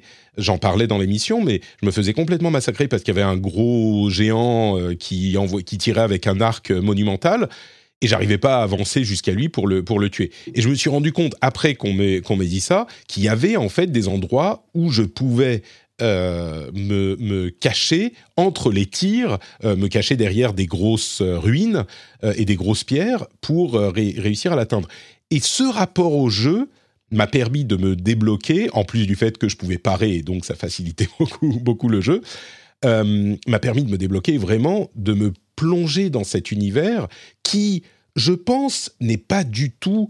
Euh, disons que j'apprécie les Legacy Dungeons de Elden Ring, qui sont les parties un petit peu plus similaires à ce qu'on connaît dans les FromSoft traditionnels, donc des longs donjons où tu as, bah, le boss, faut que tu le passes, et puis voilà. Et euh, le, le, mais, mais s'il y avait que ça, je continue à penser que je serais pas. Je suis pas allé refaire, par exemple, les euh, Bloodborne ou les dans les. J'ai passé, je sais pas, 10-15 heures sur Bloodborne, donc j'ai vraiment essayé, mais j'y ai, ai, jamais trouvé de plaisir. Là, l'émerveillement de la découverte de ce monde et la rigueur euh, des, combats faisait que ça fonctionnait complètement sur moi, et c'était jamais complètement euh, insurmontable. Et comme l'ont dit, comme l'a dit tout le monde, si tu as un combat sur lequel tu n'arrives pas à, te démerder, bah, tu vas faire autre chose. Euh, et je retrouve en fait dans l'exploration du monde euh, l'impression que je n'avais vécu, je crois, que dans Skyrim. cette impression vraiment de euh, bah, le monde est ouvert à toi et tu vois cette montagne au bout, tu peux y aller. Il y a plein de jeux qui font ça, mais la sensation euh, avait fonctionné dans Skyrim et a fonctionné dans Elden Ring. Effectivement, je crois que c'est l'un des jeux dans lequel j'ai eu les plus grands émerveillements environnementaux euh, de ma vie. Quoi. Il y a des trucs, ma, mâchoire est tombée au sol et, et j'ai jamais vécu ça avant ou très rarement et certainement pas depuis. Donc pour moi, euh, enfin, Elden Ring, jeu de l'année, il n'y a aucun conteste. Et, c'est marrant parce que on a rarement, je crois, ou ça arrive quand même, mais, mais jamais de manière aussi euh, indubitable, un accord entre la vie critique et la vie populaire. Je crois que personne au monde ne dira bah, un Gotti Elden Ring, euh, c'est n'importe quoi, vendu, machin. À la limite, les gens seront peut-être pas d'accord parce qu'ils n'ont pas aimé le jeu, mais, je crois que tout le monde comprend et la plupart des gens se disent oui, bah oui, c'est mérité, c'est mérité. Donc, euh, T'as pas dit qu'il était dans ta liste du coup euh, Ou tu l'as pas indiqué encore Ah non, en fait, il est pas dans une liste, euh, faut pas déconner quand même. Ah, tu l'as détesté, ça se voit. quelle merde, Elden Ring. C'est vraiment un nanar ce jeu, c'est incroyable. oui, Elden Ring est dans ma liste et il est premier de ma liste. Euh, donc, Moi, tu vois, mon top 5, c'est vraiment, je, je, je, vous ai dit, c'est des jeux que j'ai terminés, donc j'avais envie, parce que c'est des expériences qui assez mm. courtes. Enfin, aujourd'hui, c'est ce qui va me correspondre le plus. Mais oui, enfin, tu vois, moi, j'ai passé quoi 40 heures et j'ai eu plein de moments d'émerveillement comme ça et tout. Sauf qu'après, ça m'a fait ça malheureusement sur quasiment tous les jeux From à un niveau un peu plus. là, disons comme toi, j'ai joué, j'ai joué beaucoup plus que les précédents jeux From. mais effectivement, au bout d'un moment, bon, le malgré tout, le challenge reprend le dessus, le côté hyper. hyper l'investissement demandé, tu vois, m'a mmh. fait dire que bon, ok, je, pense que je ne reverrai pas jusqu'au bout. Et quelque part, ça me frustre parce que j'aimerais bien pouvoir quand même accorder autant de temps et d'énergie, etc. à un jeu comme ça. Euh, c'est pas dit que tu vois que je le relance pas un de ces quatre et, voilà. Mais je me demande si c'est pas un peu difficile de se replonger dedans au bout d'un moment si on n'a pas. Ouais. Enfin, il y a des gens qui J'aurais bien aimé, j'aurais bien aimé me remettre dedans pour essayer de le terminer, mais j'ai très très peur de me faire rosser pendant 5 heures avant de commencer à prendre le jeu en main. C'est le problème. mais ah, au final, moi, j'étais, enfin, comme je, je, le dis depuis quelques temps, j'ai assez peu d'énergie pour, euh, pour m'investir dans des jeux. Et celui-là, il n'y a eu aucun problème, je me suis, je me suis lancé dedans. Et au final, euh, Godric, alors je devais être un petit peu euh, overpowered, mais je l'ai fini en, un, essai, je crois. Je l'ai tué d'un coup. Enfin, d'un coup, je l'ai tué à mon premier essai. Le boss d'avant, c'était que j'ai fait avant, c'était la Moon machin, bref, je sais plus, dans l'académie. La grande prêtresse de la Lune dans la Tour des Mages. C'est ça. Euh, et je crois que Il m'a fallu deux trois essais. Enfin, l'avant-dernier boss que j'ai fait, il m'a fallu, euh, il m'a fallu deux trois essais, et le boss, euh, le dernier boss, il m'a fallu un essai. En fait, une fois, une fois que tu arrives dans les dernières zones, c'est ça se corse. Oui, alors. Après, je suis passé donc à la zone d'après, j'ai quand même un petit peu continué à jouer. Et là, tu t'es fait piétiner par Et là, je me suis fait, je me suis fait marcher dessus, donc je me suis dit, ok, bon, j'ai fait, c'est bon, ça va. Euh, ok, bon bah merci Julie de nous avoir permis de, parler d'Elden Ring après euh, une heure d'émission. C'est un scandale, mais maintenant on peut s'arrêter là en fait. C'est bon, on a parlé de ce qu'il fallait. Euh, tu nous as donc donné tes, tes cinq jeux Not from for Broadcast, Stray, Cuphead, Delicious Last Course, Immortality et Elden Ring. C'est ça. Trinity, à ton tour. On a Trinity, Dany, Escarina, Cassim et puis moi à la fin. Euh, Trinity, donc tu avais Stray et Elden Ring dans ta liste. Tu peux nous donner l'ordre et les autres jeux. Euh, alors moi j'avais fait, j'ai décidé de découper ça un petit peu par euh, par catégorie parce que je trouvais que c'était un petit peu dur de faire un classement. Donc effectivement j'avais fait la catégorie Cocorico où j'avais mis Stray, la All catégorie avec avec Elden Ring. all, catégorie, tu veux dire c'est ton jeu de l'année quoi. Ouais, voilà. D'accord. Euh, j'ai fait la catégorie euh, horreur euh, mainstream avec The Dark Picture, The Devil in Me. Euh, qui prend un peu le contre-pied. Je sais qu'il a eu quelques problèmes techniques, mais en gros, The Devil in Me, c'est le quatrième épisode de l'anthologie euh, Dark Pictures. Euh, cette fois, on va être un joueur qui est amené au cœur d'un hôtel en proie à un psychopathe. et c'est, je trouve que c'est le meilleur jeu en fait de la série Dark Pictures. Je suis fan en fait de la première heure des jeux type Until Dawn et j'aime beaucoup en fait cette équipe. Et malgré les soucis techniques, en fait, je prends toujours autant de plaisir à faire ce genre d'histoire. Et euh, j'aime bien cette sensation que mes choix aient réellement un impact. Et là, dans le jeu, en l'occurrence, ils en ont beaucoup. Euh, euh, le petit. Que... Oui. Non, mais juste une question, du coup, tu l'as préféré du coup à The Quarry? Parce que du coup, c'est. Ah oui, largement. Alors en fait, ouais, je l'ai largement préféré à The Quarry. En fait, The Quarry, euh, j'en attendais beaucoup. Et euh, pour moi, le, le, souci de The Quarry, c'est qu'il y avait beaucoup d'incohérences dans les dialogues, des réactions qui étaient absolument pas naturelles. Des, tu faisais des choix, tu t'attendais à quelque chose, et en fait, c'était absolument pas des choix logiques. Euh, par rapport au mhm. personnage. Alors que euh, dans The Devil in Me, je trouve que c'est quand même beaucoup plus réaliste. Quand, on joue à un jeu comme ça, euh, étant donné qu'on fait des choix un petit peu sur le vif, un petit peu rapides, etc. On a envie que ce soit des choix qui, nous ressemblent, quoi. En tout cas, mhm. qui, soient le, plus près de la réalité. Et malheureusement, dans The Quarry, je trouvais qu'il n'y avait pas du tout ça. Alors, j'ai quand même aimé y jouer. Étant donné que le jeu, étant donné que c'est un jeu d'horreur et que moi j'aime un peu tous les jeux d'horreur. Mhm. Par contre, dans, Patrick en sait quelque chose, j'en parle à chaque épisode. Euh, mais euh, dans The, The, Devil in Me, je l'ai vraiment même préféré. En fait, euh, il y en a eu trois autres qui sont sortis. Il y a eu le premier Man of Medan qui était passablement moyen. Il y a eu Little Hope qui était excellent sur le thème des sorcières. Et le dernier, j'ai perdu le nom, qui se passait dans le désert. Merci, House of Ashes qui était pas mal aussi. Mais là, en fait, ce qui est intéressant dans, dans, The Devil in Me, c'est que déjà, ils apportent un quelque. Le petit plus, c'est qu'il a, c'est inspiré d'une histoire vraie. En fait, c'est un jeu qui est inspiré euh, du premier tueur en série américain qui s'appelle H.H. Holmes. Et en fait, ils ont fait un énorme travail de recherche pour pouvoir correspondre euh, à cette histoire et en tout cas implémenter dans le jeu plein de, choses qui sont hyper réalistes. Il y a même des petits reportages, euh, on va dire, en dehors du jeu qu'on peut regarder euh, directement en fouillant un petit peu dans les menus, qui parlent de toute cette histoire. Euh, donc j'ai beaucoup aimé en fait cette implémentation d'une histoire réelle, tout en ayant bah, les mécaniques un petit peu farfelues parfois qu'on peut, qu'on peut retrouver dans, dans les Dark Pictures. Donc, même si je sais, comme je disais, que c'est un jeu qui a eu quelques petits problèmes techniques, euh, etc. Moi, c'est vraiment un jeu sur lequel j'ai pris beaucoup de plaisir parce que c'est typiquement le genre de jeu que j'adore. c'est la euh, meilleure version de ces jeux que tu que apprécies particulièrement. Exactement. Donc, je l'ai mis en catégorie mainstream parce que pour moi, ça reste quand même euh, un, gros jeu d'horreur et on n'en a pas beaucoup en fait. Moi, c'est un peu compliqué à chaque fois de faire, faire des, aussi des, des, listes de GOTY, etc. parce que les jeux vers lesquels je vais le plus sont souvent des jeux où bah, on a moins de représentation, en tout cas au niveau des, des gros studio.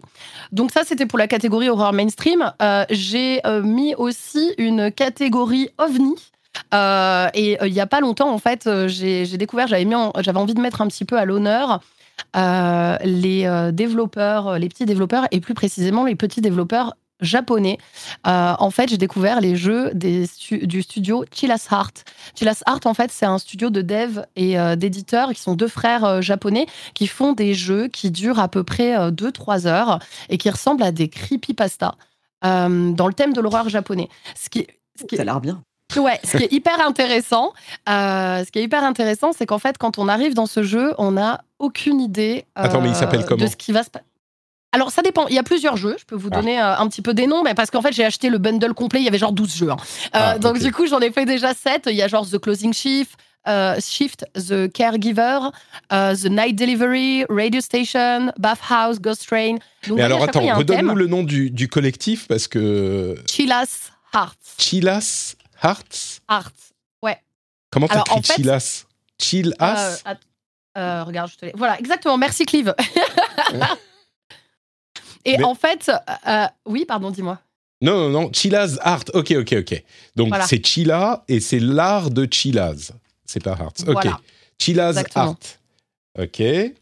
Donc, euh, ce qui est hyper, euh, hyper intéressant, c'est que déjà, c'est des jeux qui sortent complètement de nos codes habituels étant donné que là, on parle vraiment de dev indépendants japonais. Donc, euh, ils ont vraiment une manière de traiter l'horreur qui est complètement différente. Et ce qui est aussi hyper intéressant, c'est que déjà, bon, bah, visuellement, euh, on est euh, sur un, jeu. Étant donné les contraintes techniques, ça ressemble un petit peu à du début de PS2. Il y a un côté pas tout à fait net, un peu cubique par moment. Les visages sont un peu collés sur, sur, sur le visage des gens, etc. Donc, ça apporte un côté vraiment ultra creepy. Et, et en fait, le, jeu part d'une situation plutôt banale ou d'un travail, un petit peu la répétitivité de la vie. Donc c'est pour ça qu'ils ont des noms tels euh, caregiver, donc c'est-à-dire c'est quelqu'un qui mmh. s'occupe des personnes âgées. Euh, closing shift, bah, c'est quelqu'un qui travaille dans une espèce de Starbucks. Et ils vont instaurer tout au long du jeu une espèce d'habitude que tu vas mettre en place, par exemple bah, le Starbucks.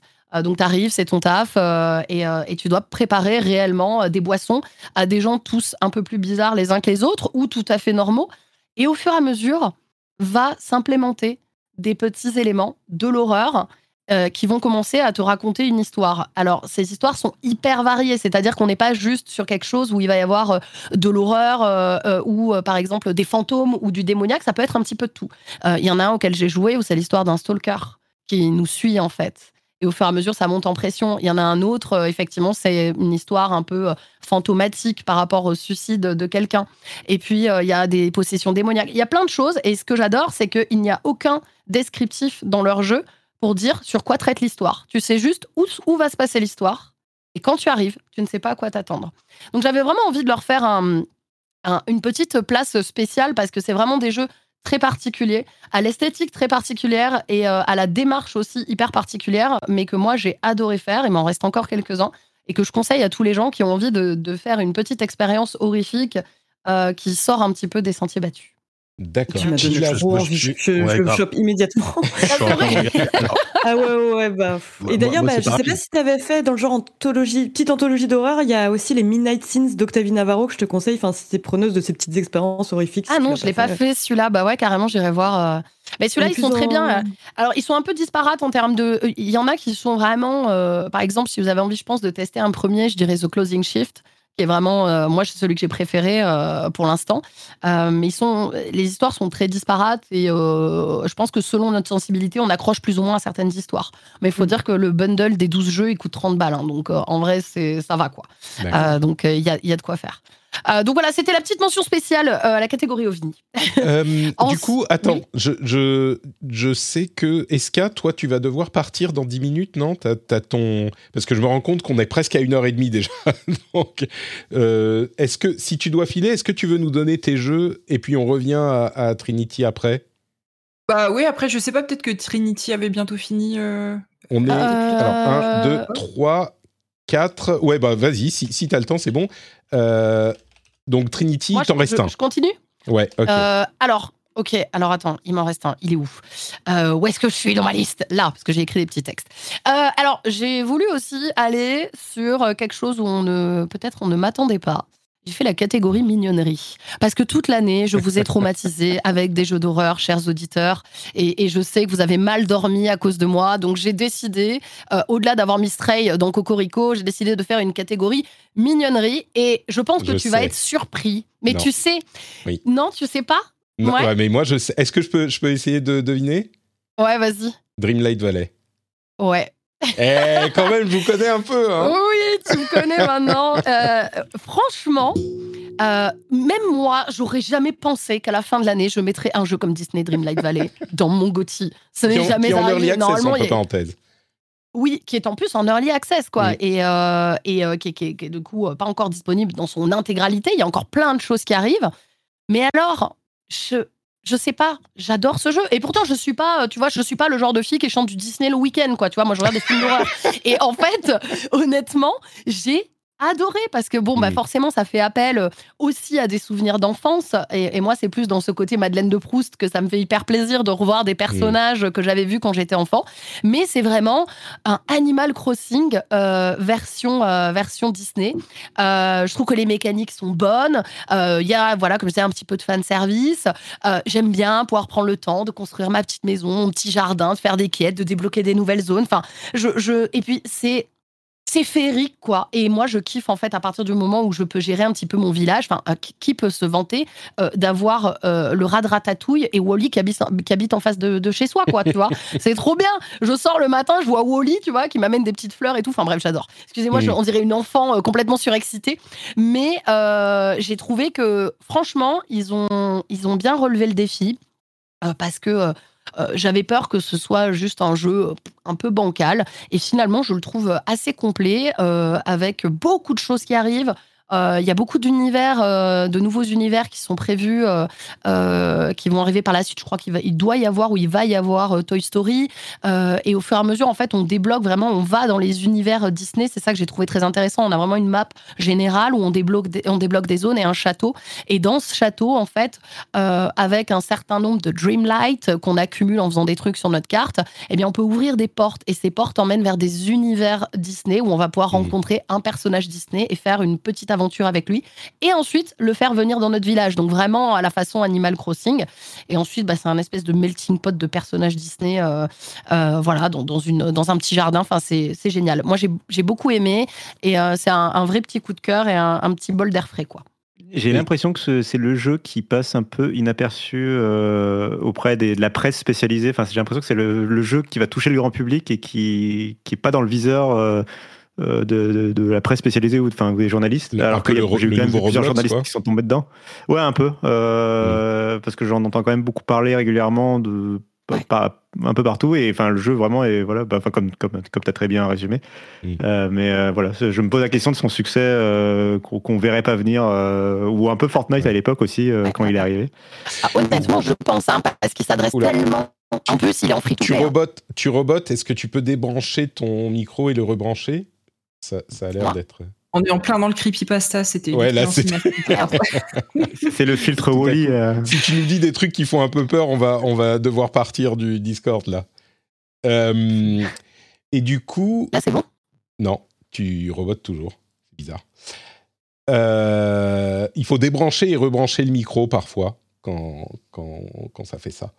Euh, mais du coup, j'aurais, voulu savoir, dans, quand tu dis on vit des petites aventures avec les, les gens qu'on rencontre, les personnages qu'on rencontre, c'est genre une partie euh, jeu en solo où tu vas faire du platforming ou un truc comme ça Ou, ou c'est, juste euh, on va les rencontrer et puis on leur donne de fleurs et ils veulent bien venir nous voir?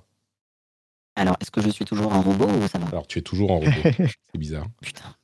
Il y a une, euh, une voix anonyme. Euh. Ouais, c'est une voix de. Alors, euh, mademoiselle, mademoiselle, comment dire, mignonnerie. Vous êtes venu témoigner anonymement de votre amour pour Disney Dreamlight Valley. Je lis ici que vous ne voulez pas trahir votre audience régulière de Twitch. Oui, je, compte témoigner anonymement. Eh ben non, c'est raté, Trinity, on te reconnaît ah, maintenant, ça marche. Oh non, c'est euh, raté, je suis découverte.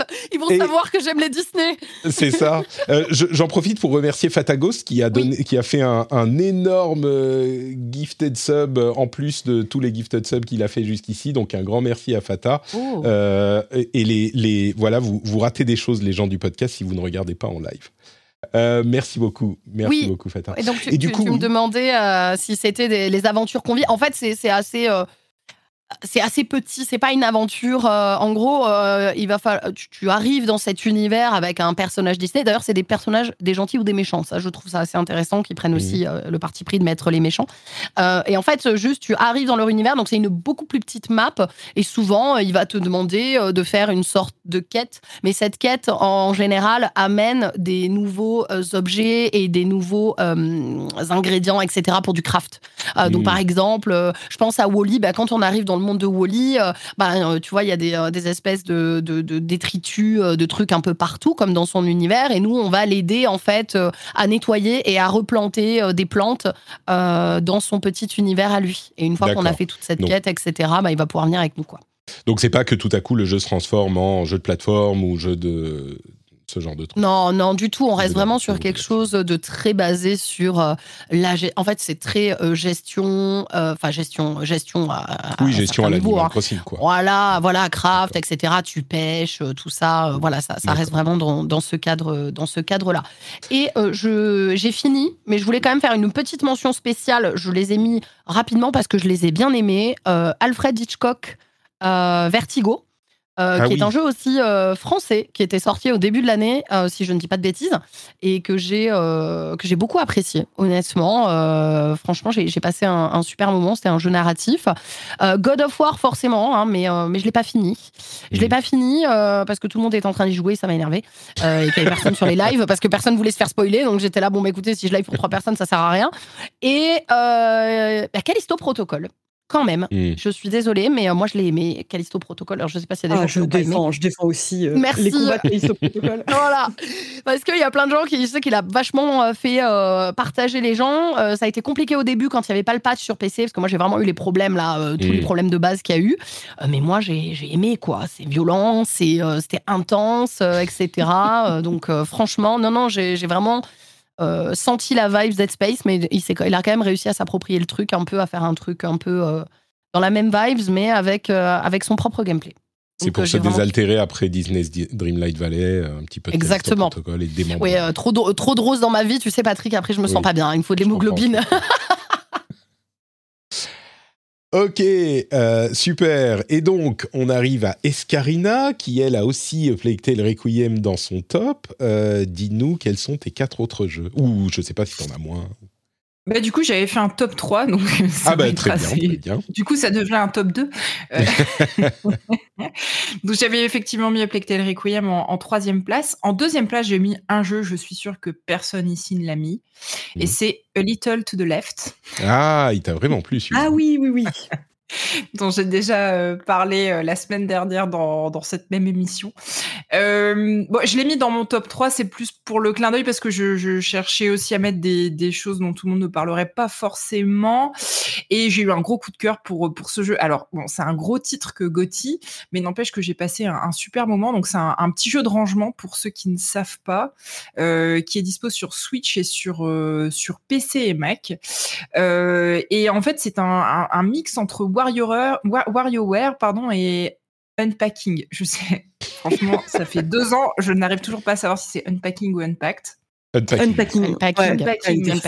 Je l'adore, il est cool, Unpacking. Et donc, en gros, pourquoi je dis WarioWare? Parce qu'en fait, ça fonctionne sous forme de tableau. Euh, on arrive sur une scène avec des objets qui sont dérangés et il va falloir trouver comment les ranger. Alors, il n'y a pas l'aspect timing stressant de WarioWare, c'est vrai. Hmm. Vraiment un jeu sur le bien-être et la détente la plus totale. Pour les gens qui aiment ranger, certes, mais vu que je sais que je ne suis pas la seule à avoir des OCD, on en parlait tout à l'heure dans cette, dans cette euh, room virtuelle. Euh, et donc voilà, c'est hyper mignon, c'est tout en ton pastel. Euh, c'est un, un, tout petit studio qui a fait ça. Ils sont deux, ils viennent de Nouvelle-Écosse. C'est leur premier jeu. Et alors ça dure pas des heures, hein, ça dure deux trois heures à tout péter. Et voilà, en fait, à chaque tableau, vous allez devoir trouver qu'est-ce qu'il faut faire pour résoudre le tableau. Donc, bah, par exemple, un des premier tableau, vous êtes devant une pile de feuilles euh, en désordre. Et en fait, bah, vous allez très vite comprendre qu'il faut mettre les feuilles les unes par-dessus les autres, de la plus grande à la plus petite. Ou devant une bibliothèque avec euh, des livres en désordre et il faut les ranger pour que la, les tranches des livres dessinent un motif. Donc voilà, c'est c'est vraiment tout simple, c'est très agréable à jouer, c'est une petite bulle de douceur, franchement. Au point du fait avec un chocolat à Noël, c'est parfait. Ouais, je, suis émerveillé de la variété des. On en reparlera peut-être à la fin, mais de la variété des jeux que, que vous avez choisis. Et Little the Left, je crois qu'on peut pas faire ah. plus petit comme jeu indé. Hein. Personne ne s'y attendait. et du coup? Et du coup, en top 1, alors, bon, je vous en parlerai euh, quand je ne serai plus là et sûrement mieux que moi. Et je ne l'ai pas fini, mais je l'ai mis quand même. C'est euh, God of War Ragnarok. Ah oui, d'accord. Ben oui, je, je pense que c'est un incontournable qui doit être dans pas mal de top euh, ici, mais donc comme ça, je vous donne mon petit grain de sel euh, avant de partir. Bah, c'était dur en fait de pas le mettre euh, au top de mon de, de ma liste de Gotti parce que c'est un peu une évidence. Enfin, en tout cas en ce qui me concerne, moi c'est un jeu que j'attendais beaucoup parce que le God of War premier du nom qui était sorti il y a il y a trois quatre ans m'avait enfin vraiment bouleversé en, en tout cas en tant que joueuse, c'était une, expérience à part pour moi. Et euh, du coup, j'avais forcément hâte de, retrouver euh, Ragnarok. Je, m'inquiétais un petit peu du peu de vidéos que j'avais pu voir sur le jeu, parce que quand j'attends un jeu, je me renseigne toujours très peu dessus. Et j'avais peur euh, d'être en fait sur un God of War 1.5 avec euh, dans un monde qui ressemble beaucoup, avec euh, une histoire qui sera peut-être en demi-teinte par rapport à la première. Enfin, je m'inquiétais un petit peu au final de d'avoir le Horizon Forbidden West du du God of War. Euh, si la comparaison, je te trouve dur avec Horizon Forbidden West, mais certes ça. Bah alors tu vois, je, je, je, terminerai en, donnant la liste des jeux que j'ai pas mis parce que je voulais faire une liste courte, mais il, il y est quand même. Hein. Mmh. Mais pour moi, Horizon Forbidden West, j'ai pas eu l'impression de jouer à Horizon 2, j'ai eu l'impression de jouer à Horizon 1.5 quoi. mais alors tu vois, tu nous dis, je suis sûr que God of War sera dans la liste des autres. Trinity l'a mis en, en mention genre ok, euh, faut le faut le mentionner, mais vraiment, il est pas super, hein, euh, et, personne d'autre l'a mis. Parce qu'elle l'a pas fini. non, ouais, c'est en vrai, non, tu, fais exprès pour me piquer. Hein. Je fais exprès. Non, mais c'est que très honnêtement, euh, bah, vu que je l'ai pas fini, en fait, j'ai vraiment très peu joué. On va dire, j'ai joué 6 heures peut-être, ouais, bien comme sûr. ça. Enfin, j'ai joué quand même. Mais, du coup, je me voyais pas vraiment le mettre si là, je l'avais pas fini parce que pour moi, je pense que le, toute l'histoire est hyper importante aussi pour donner un avis. Et je sais qu'il est excellent. Ça se voit, tu bah, vois. Alors, justement. je vais avoir un avis controversé, justement. Je, rebondis là-dessus. Patrick, permets-moi de t'interrompre. Dani, Dani, j'allais te poser la question. J'avais adoré le premier, hein. j'avais trouvé que c'était euh, fantastique et c'était un super euh, reboot ou alternative par rapport à, à, ceux qui se passaient dans la Grèce antique. Génial. Donc je suis passé euh, sur le 2 avec des attentes assez élevées.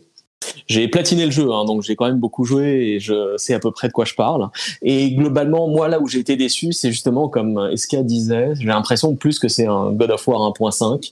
Euh, l'écriture, euh, je l'ai trouvée un peu laborieuse, euh, pas forcément hyper intéressante ou engageante. Et la première moitié du jeu, t'es sur un, enfin, été sur un, fil conducteur dont tu peux pas vraiment dévier, avec des personnages qui sont pas aussi deviennent un peu caricaturaux par moment, j'ai trouvé par rapport au premier. Et donc globalement, c'est un jeu que j'ai trouvé très chouette, très agréable à jouer. Je l'ai quand même platiné, hein. mais en demi-teinte pour l'écriture et aussi, bah finalement, je m'attendais à un truc un peu plus joli sur une sur une PS5 et en fait, euh, honnêtement, euh, je me souviens pas d'avoir été euh, subjugué par la beauté du jeu par rapport à, à l'ancien sur PS4 qui était déjà magnifique. Ouais, bah, je suis assez d'accord avec toi sur le sur le l'aspect euh, narratif. Euh, je, trouve que tu as, un regard assez lucide et je m'y retrouve. Moi, je le mets vraiment en top 1 parce que en termes de plaisir de jeu pur, euh, il est au-dessus de, de, tout ce à quoi j'ai pu jouer cette année. C'est-à-dire que je prends un plaisir monstre. ouais, le gameplay pur, mmh. vraiment le plaisir. Ah, il est fantastique au niveau gameplay. Je suis d'accord. je, je, trouve que le, la dynamique de gameplay des combats, elle est elle est vraiment très bien. Je vais pas dire parfaite parce que ce serait pas vrai, mais tu vois, je suis passé, je suis sortie de Plague Tale Requiem euh, pour aller sur euh, God of War et en termes, enfin voilà, au niveau des combats, ça n'a rien. En fait, ça m'a sauté non, mais évidemment, ouais, c'est sûr que. Non, mais bien sûr, c'est pas pour comparer. Enfin, je, je, compare sans vouloir les comparer, mais ce que je veux dire, c'est que du coup, ça m'a fait sauter au visage la, la qualité euh, vraiment de, de, de, plaisir de jeu pur, euh, euh, de, de, vraiment voilà, manette en main. Moi, je prends un plaisir immense à jouer à ce jeu. Euh, voilà, c'est la, machine de guerre, euh, c'est euh, le Marvel Avengers du, jeu vidéo. et donc voilà, donc, tu vois, c'est pour ça qu'au final, le mettre juste devant A Little to the Left, c'est, je pense. Ah, c'est intéressant comme classement, c'est sûr. Mais tu sais, moi, je suis, je trouve que tout ce que tu dis sur Horizon s'applique pour moi, comme comme l'a dit Dany à God of War. J'ai été j'ai beaucoup aimé le début et je trouve qu'il se, perd en longueur. Euh, je serais curieux de savoir ce que Trinity va, y penser quand, va en penser quand elle l'aura fini, mais au final, je me suis fait une session. Ma femme avait emmené, comme j'en parlais dans l'émission, les enfants chez, sa, chez sa mère. Et donc, j'ai fait genre, je sais pas, 30 heures en un week-end et j'ai adoré. Et après, j'avais énormément de mal à m'y remettre, à tel point que j'ai passé le jeu en facile, euh, juste pour le finir. Enfin, en facile, genre un cran en dessous, juste pour le finir parce que c'était trop quoi. Et comme Attends, et tu parles de God of War ou God of War, oui, God of War, pardon, God of War. Et, et, et c'est marrant parce que le premier était aussi long et j'ai pas du tout euh, mon plaisir n'a pas été interrompu dans le premier, mais dans le deuxième, euh, j'ai pas euh, je me suis forcé pour y revenir. Bah, peut-être parce qu'il y a le sentiment un peu de redondance, justement. Euh, je suis assez d'accord, parce que mm. moi, moi, je l'ai senti un peu au début. Alors, c'était très beau et j'ai. Enfin, Moi, ce que j'adore euh, dans euh, ce God of War et dans les, deux derniers, en fait, euh, pour l'instant, de ce que j'ai vu, c'est vraiment l'intensité des cinématiques. Moi, je viens vraiment pour l'intensité des cinématiques, ces espèces de combats ultra, ultra plein de testostérone, on va dire, et les boss énormes, incroyables, etc. Par contre, cependant, effectivement, si je dois rebondir sur ce que vous êtes en train de dire, sur tout ce qui concerne la phase un peu plus classique où on est en train de se balader avec etc. Oui, c'est sensiblement euh, la même chose. Et moi, c'est ce que je répondais aux gens quand les gens venaient à chaque fois me demander T'en penses quoi? Et par rapport à l'autre, bah, je dis Mais en fait, mm. les gars, si vous avez aimé le premier, vous aimerez sans doute le deuxième. On est vraiment dans la même veine, en fait. Il n'y a pas quelque chose qui est euh, sensiblement différent. Voilà, clairement, euh, c'est à peu près pareil. J'irai encore plus loin. Je trouve que au niveau de la narration, même si le personnage d'Odin est hyper bien trouvé, ça, son, le ton et le ton des dieux, etc. Il y a plein de choses qui fonctionnent. Hein, le jeu, je, je trouve qu'il est très bon. Euh, je, je, trouve qu'au niveau de la narration, il n'y a pas. C'est très plat en fait. Pas plat dans le sens où c'est inintéressant, mais c'est toujours sur la même intensité. Euh, il n'y a pas de, euh, de, de, retournement, ou bah, j'ai pas forcément besoin d'un retournement, mais il n'y a pas un moment où je me suis dit putain là j'ai vécu un truc. C'est juste ok. Bon, c'est bah, pas ultra impliquant. Ouais, c'est ça. T'es pas impliqué dans leur histoire. Où il rencontre euh, d'autres personnages pendant ses pérégrinations, etc. J'ai trouvé ça, ouais, ok, et alors Ouais, tu, sens qu'il rallonge la sauce, quoi. ah, bah maintenant on est à Niflheim, euh, maintenant on est parti à Svartalfheim. Oui, on avait, on avait plus l'effet waouh dans le premier, quoi. Ouais. Je trouve, ouais. Et, dans le premier, c'était c'était plus, euh, j'ai l'impression, enfin, dans, dans, mes souvenirs, hein, j'avais l'impression que c'était plus condensé en termes d'histoire, donc tu étais impliqué et happé par l'histoire mm. beaucoup plus facilement, alors que maintenant, euh, dans, dans celui-là, vraiment, j'étais, j'ai trouvé le rythme un peu mou en fait, et donc tu as des superbes scènes d'action, mais les scènes intermédiaires de, euh, de dialogue, de découverte de l'histoire, etc. Je trouvais qu'elles elles, elles étaient des détracteurs euh, au déroulement du jeu plutôt que, euh, que le contraire. Alors, ah T'as compris, Eska Il est pourri ton jeu. Ouais, je, vous trouve, un peu dur. Après, bon, je pense que c'est une question de sensibilité aussi. Non, mais, bien sûr. les, enjeux, les enjeux dans ce jeu-là, ils sont vraiment très intéressants. Le fait que tu puisses euh, jouer tour à tour Kratos. Oh, c'est vraiment un si gros spell que ça. Bon, je n'en dirai ah pas quand même. dans ce cas-là. Mais je trouve que les, enjeux autour des personnages sont intéressants. Je trouve qu'il y a des, zones et des personnages, euh, des nouveaux personnages. Euh, bon, du coup, je peux pas dire lesquels, on va spoiler, mais ils sont vraiment ultra charismatiques. Euh, je, tout à l'heure, je parlais de la musique d'Olivier de Rivière, mais pareil, enfin, Bear sur, enfin, sur ce, la bande son, elle est elle est ouf, quoi. Il a réussi à nous faire un truc encore mieux que dans le premier. Enfin, mmh. mais, mais, voilà, après, ça reste assez je peux comprendre que ça puisse avoir un côté un peu insipide. Euh, parce que bah oui, c'est quelque part c'est quand même c'est du très bien fait, mais c'est du déjà vu. Euh, mmh. Donc moi j'en reviens vraiment au pur plaisir euh, manette en main. Et moi, c'est un jeu que je, mange par petites doses parce que je veux que ça dure le plus longtemps possible. Je prends mmh. vraiment du plaisir à, ah, tout hein. fouiller, à aller chercher tous les coffres. Et je trouve que les, objectifs proposés par ce jeu sont euh, par moments exigeants. Alors attention, je suis pas une joueuse de Dark Souls et de Bloodborne, donc ah mais tu peux. Il y a des il y a des combats qui sont euh, carrément Dark Soulsesques. Hein. Là, il y a aucun mais problème. Mais je trouve que les, c'est exigeant, mais je trouve que c'est assez juste. On n'est pas dans le dans la flagellation euh, permanente. Et je trouve que c'est. Ah, attends, les boss optionnels, ils sont infâmes. Ouais, alors je, suis en phase d'un en ce moment et à mon avis, ça, effectivement, ça doit en faire partie. Mais du coup, tu vois, à chaque fois. L'épée là, enfin le, le, pommeau de l'épée que tu machin. Oui, voilà, exactement. le, dernier est terrible. Mais je suis à deux doigts de le battre et tu vois, à chaque fois, je suis pas dans une, un truc où je déteste dans les jeux où je me dis, bon, de toute façon, j'y arriverai pas next. Lui, je me dis, ah, je suis à deux doigts de le battre, je peux y arriver. Tu vois, moi, je trouve qu'il propose des objectifs à hauteur du joueur et, ça, ça, fait un peu du bien de temps en temps aussi.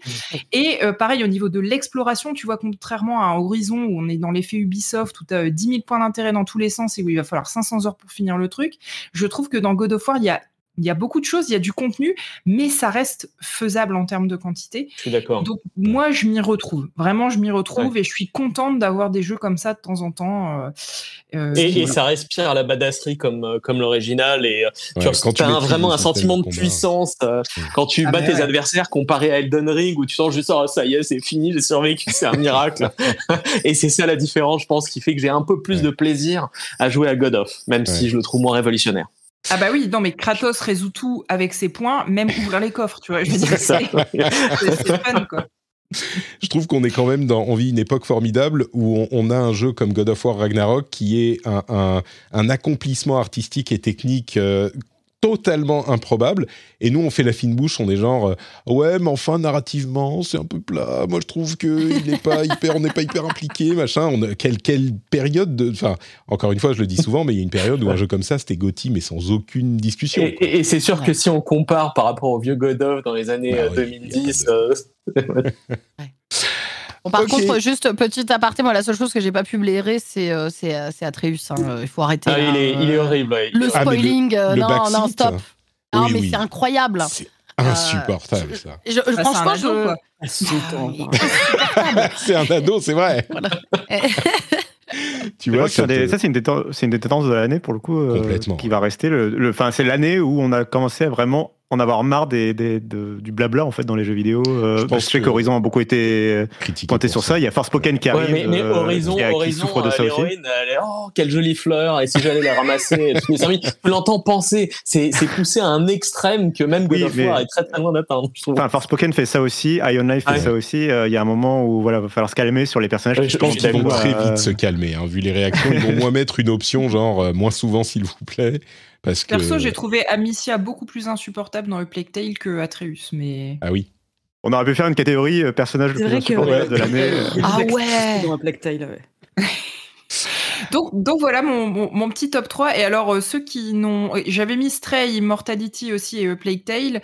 Et j'avais bien évidemment aussi Horizon Forbidden West et Triangle Strategy que j'ai fait cet été. Stray, Immortality, Triangle stratégie. Euh, tes mentions spéciales, c'est ça Stray Immortality et Triangle Strategy en mention spéciale.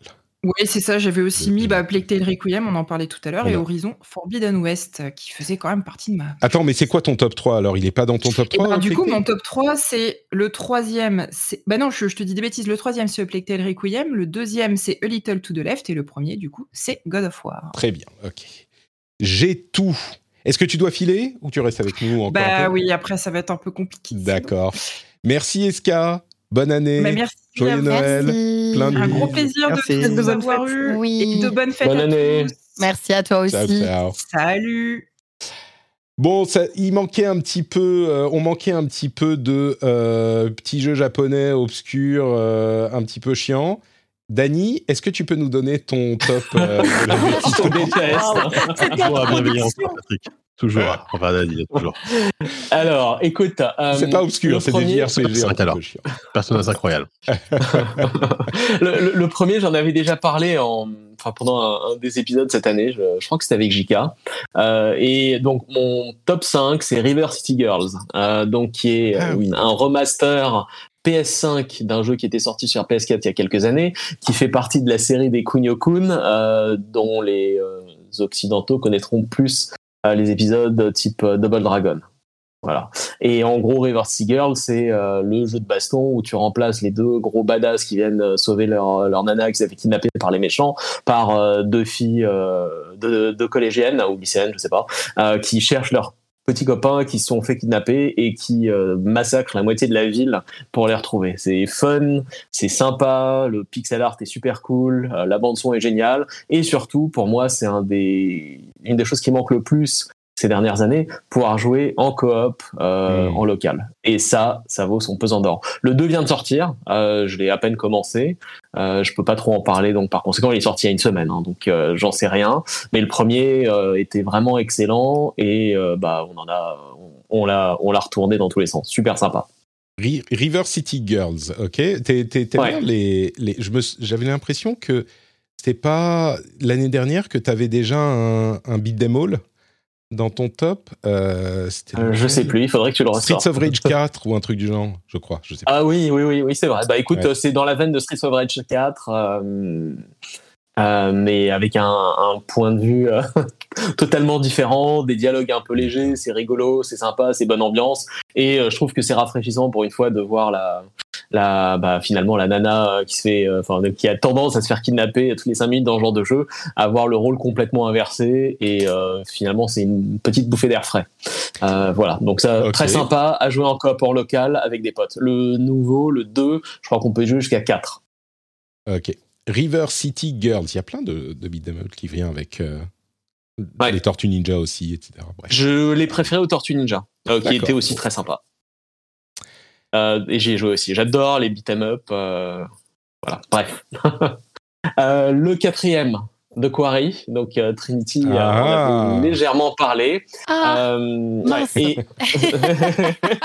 non, mais c'est pas du tout un mince. En fait, j'adore les comment dire les les films interactifs. Ouais. J'avais beaucoup aimé Until Dawn. J'ai trouvé The Quarry moins sympa et moins original qu'Until Dawn. J'y ai quand même pris pas mal de plaisir, même si effectivement il y a des incohérences, euh, le rythme du jeu est un peu lent, les dialogues sont pas exceptionnels. Je trouve que le fait de pouvoir rentrer dans une histoire et l'influencer de manière drastique par tes actions dans un sens ou dans l'autre, j'adore. Et euh, voilà pourquoi j'ai mis The Quarry en top 4. Non mais c'est euh, clairement incroyable hein, comme, comme concept, ouais. Euh, J'adore. J'aimerais, j'aimerais ton micro qui, qui touche un peu tes vêtements, je crois, Dani. Si tu ah, peux. Ouais, c'est, peut-être ma, ma barbe. ouais. ouais. ça doit être ça.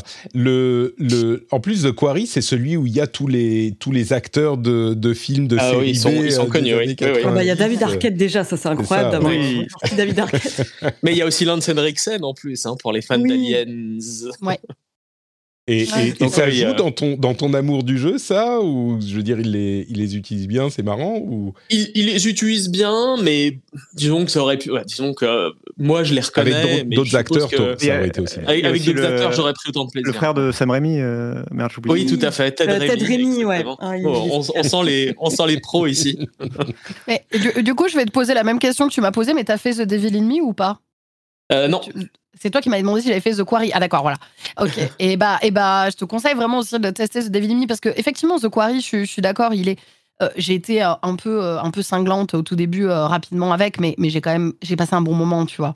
J'ai passé un bon mhm. moment, mais c'est qu'en fait j'ai tellement fait, enfin je fais quasiment tous les jeux de ce style-là qui sortent. Mhm. Donc du coup je commence à avoir une certaine exigence, tu vois, sur sur certaines choses.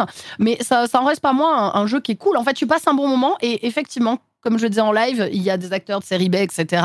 Et je dis, il faut le prendre un peu euh, au quatrième degré, quoi. Il y, a, vraiment des moments où il faut vraiment le prendre au quatrième degré. Mais cela n'empêche que parfois, il y a vraiment des réactions où tu es en mode euh, Ok, c'est pas du tout ça que je pensais. mais, mais, ça reste, reste un bon teen slasher. Pour moi, c'est. qu'en fait, ce qui a marché sur moi, c'est le fait que c'est un slasher et que les slashers, qu'est-ce que c'est drôle à regarder, c'est tellement con. Oui, euh. c'est ça. ça. Il y a cet aspect. J'ai l'impression que De Quoi arrive part vraiment dans ce délire euh, volontairement des années 90 avec limite s'il y a une, une blonde à gros seins qui dit Oh, bah, je vais aller prendre une douche euh, dans, bah, dans, la forêt. il se peut que ça arrive, disons. Ouais, voilà, c'est ça. C'est pas, déconnant. D'accord. Il y, y, a des trucs qui te. C'est ça, il faut pas le prendre au sérieux. Euh, J'ai préféré Until Dawn. Ouais, mais Until Dawn, il est très dur à. il est très dur à détrôner. Et j'attendais, j'attendais un Until Dawn 2, en fait. J'étais un peu déçu de, de ça. Mais bon, ça, le jeu était quand même très plaisant et j'attends avec impatience le prochain Supermassive euh, dans le genre. J'ai hâte de voir ce que ça peut donner. Oui, en plus, ils vont, ils vont s'attaquer à l'horreur spatiale. Enfin, c'est euh, ce que oui. j'ai le trailer de d'Evoline. Ah oui. Moi, je signe. À chaque fois que je vois un de leurs euh, trailers, je suis là, ok, ils ont réussi à m'intriguer, j'y retourne, j'y retourne. Ouais, ouais, ils ont, ils ont quand même cette force à réussir à, à faire en sorte que le prochain épisode soit te donne encore plus envie, je trouve. Enfin, moi, ça m'a mm. vraiment fait cet effet-là. À chaque épisode, mm. j'étais là, ouais, ouais, ça. Et là, le prochain, c'est vraiment cette ambiance alien, quoi. Donc, euh, je pense que ça va être pas mal, ouais. Et j'ai, à toute façon, on verra déjà l'année prochaine en spatial, il y a Dead Space que j'attends de pied ferme. J'avais beaucoup adoré l'original, donc le remaster ne peut être que très très bon. Donc, en euh, troisième. Troisième, euh, Cult of the Lamb. Ah, euh, très très, bonne surprise. Je m'y attendais pas du tout. alors, il y, avait tout pour que le jeu me déplaise, en fait. L'info la plus importante, est-ce que tu as donné mon nom à l'un de tes followers? Évidemment, je l'ai euh, sacrifié pour un, euh, un, rituel païen pour gagner plus de, de ressources pendant une journée. Ça valait largement le détour. Et je t'ai ressuscité après pour Ah, merci, ouf. Ok, très bien. Gloire, gloire tout Dani. Mais euh, j'ai trouvé que c'était un bon mélange en fait entre sim, sim de développement de développement de culte. Je, sais même pas comment je peux appeler ça autrement et euh, et séquences d'action euh, intéressantes qui donnent un petit coup de punch au jeu. Il est assez difficile, donc des fois c'est un peu frustrant, mais globalement il est très plaisant et c'était une bonne surprise pour moi. C'était l'ovni que j'attendais pas et je vraiment j'étais il partait pas gagnant avec moi disons. Donc très hmm. bonne surprise. ils ont bien réussi à mettre ce petit aspect. Comment dire, il y a vraiment le côté un peu là, tu vas faire tes, espèces de, donjons et, progresser, mais l'aspect village apporte un côté un peu break tu vois, dans tout ce truc-là, euh, t'arrives et ah, tu viens de te battre, t'en peux plus, t'as pété un câble, etc.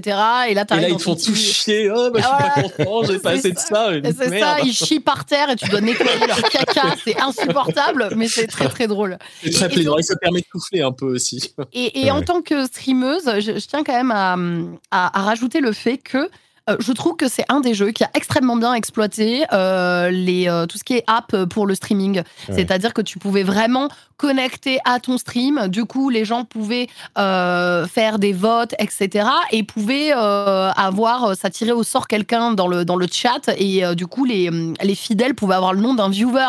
Enfin, du coup, ça crée une interaction euh, c'est pas toujours réussi ce genre de choses, tu vois, sur mm. Twitch. Mais là, je trouvais qu'ils avaient hyper bien exploité le truc avec tous nos petits fidèles là euh, à qui je ramassais le caca. Euh. C'était c'était très très cool. J'imagine pendant ton stream, tu suis un des fidèles qui, qui s'éloigne un petit peu et tu dis, eh mais mais qu'est-ce que tu vas faire là? J'ai mis des toilettes. Qu'est-ce que mais Non mais c'est ça. non mais c'est trop drôle parce qu'en plus il y a des, tu sais, il y, en a qui sont euh, les, personnages ont leur petite personnalité, donc il y en a qui trahissent, il y en a c'est des balances. Enfin tu vois, il y a plein de trucs et du coup ça crée des, interactions dans le chat qui étaient hyper drôles quoi. Pas mal, pas mal.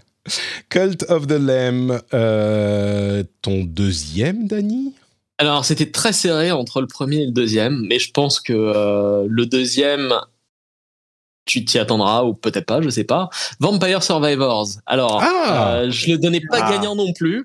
C'était pour moi l'année de l'indé. Et pourquoi Vampire Survivors? Parce que bah, à un moment, tout le monde disait qu'il était vraiment fantastique. Euh, mm. je déteste les roguelikes en général. Je m'amuse bien deux heures dessus, mais ensuite j'ai la flemme mm. de recommencer 850 euh, 1000 fois le même niveau pour essayer de progresser dans l'histoire. C'est très roguelike aussi. Hein, donc du coup, t'en as deux dans le. C'est ça. Exactement, exactement. Et pourtant, Vampire Survivors m'a happé. J'ai regardé en fait sur Steam parce que le, le DLC est sorti il y a 2-3 jours et j'ai 48 heures de jeu sur euh, Vampire Survivors, sans compter le temps que j'ai passé sur mobile aussi, puisqu'il y a l'app qui est sortie récemment. Mm. Et globalement, c'est un très très grand plaisir de jeu. Alors au début, il est un peu frustrant et difficile, mais plus tu commences à débloquer des power-ups, des upgrades, etc., après tu deviens une sorte de, machine à tuer et ça devient un véritable défouloir et une sorte de bonne alternative à Diablo. Euh, parce que finalement, euh, tu massacres tout ce qui bouge, tu as des chiffres énormes partout, des explosions, des trucs, et euh, ce que j'ai vraiment apprécié, c'est aussi la bande son euh, et les, les, le million de clins d'œil qu'il y a à Castlevania, euh, notamment Symphony of the Night, que j'ai beaucoup beaucoup adoré et euh, auquel j'ai énormément joué sur plusieurs plateformes différentes. Et donc globalement, c'est un, un tout assez cohérent, un grand plaisir de jeu et le nouveau DLC qui vient de sortir est super sympa je suis content que tu, que tu évoques euh, Vampire Survivors parce que ça aurait été quand même un gros, une grosse injustice qu'on ne parle pas de ce jeu qui a ponctué, euh, enfin qui a été découvert en tout début d'année et, et, qui a quand même ponctué. Ah, en fait, tous les quelques semaines, toutes les quelques semaines, tous les quelques mois, il y a quelqu'un dans mon entourage qui découvre Vampire Survivors et qui fait mais mais c'est mais bijou, arrêtez de jouer, c'est incroyable ce jeu, c'est fou. Euh, c'est ça. Et en plus, regarde le truc, j'avais acheté euh, sur Steam. Euh, enfin, je sais pas, il coûtait quoi, 1,50€. Enfin, voilà, 2, 2 euros pour 50 heures de jeu, c'est un, un, mm. un, rapport investissement quasiment imbattable. Je crois qu'il y a aucun jeu qui peut arriver à ce niveau-là. C'est monstrueux. Bref, je recommande fortement et j'ai pris beaucoup beaucoup plus de plaisir à y jouer que mon top 1. Ah oui, et ton top 1, du coup, c'est Elden Ring. C'est pour ça que Et le top 1, évidemment, c'est Elden Ring pour euh, la, la, enfin, c'est globalement le tout est magnifique, euh, direction artistique. Je suis pas ultra fan des jeux de From Software. J'aime pas trop me faire rosser pendant des heures par un boss avant de le passer. Donc, c'est pour ça que j'ai vraiment hésité. Je m'amuse beaucoup plus sur Vampire Survivors, mais euh, Elden Ring, c'est mm. une claque monumentale. Super. Eh ben, écoute, on rappelle euh, ton top River City Girls, The Quarry, Cult of the Lamb, Vampire Survivors et Elden Ring. C'est assez euh, éclectique et c'est un, un, un ah, j'aime, je, je, je, joue à tout. Hein. Il y a pas de. Oui, oui, je vois. Bah, comme, comme, voilà, j'ai, pas, de, j'ai pas de préférence ou de. Genre, en général, si c'est sympa, j'y jouerai et j'en prendrai grand plaisir. Donc voilà. Pas de JRPG cette année. Mais euh, je suis déçu. Pas passé loin. Je suis déçu. Ni de Triangle Stratégie, ni de. Oh là là. Bon, ok. Pas de jeu d'aventure obscur, pas de Monkey Island. Désolé, JK, hein, c'est pas loin aussi. mais, mais, il a déjà. Tu vois, au moins, on a Monkey Island. Euh, Cassim, ton top 5, alors toi, il n'y a aucun jeu qu'on a mentionné qui est dans ton top. Donc, euh, je sais pas lesquels tu vas nous sortir. Le mystère. Ah, c'est, euh, c'est, oui, j'ai l'impression d'être le vilain petit canard. non, mais c'est génial, au contraire. Ah oui, attends, ça va être trop cool. alors, le premier, c'est, bah, je, du coup, je, pareil, je commence par le cinquième. Enfin, je fais dans l'ordre, voilà. Et, et, et c'est le moins connu de tous.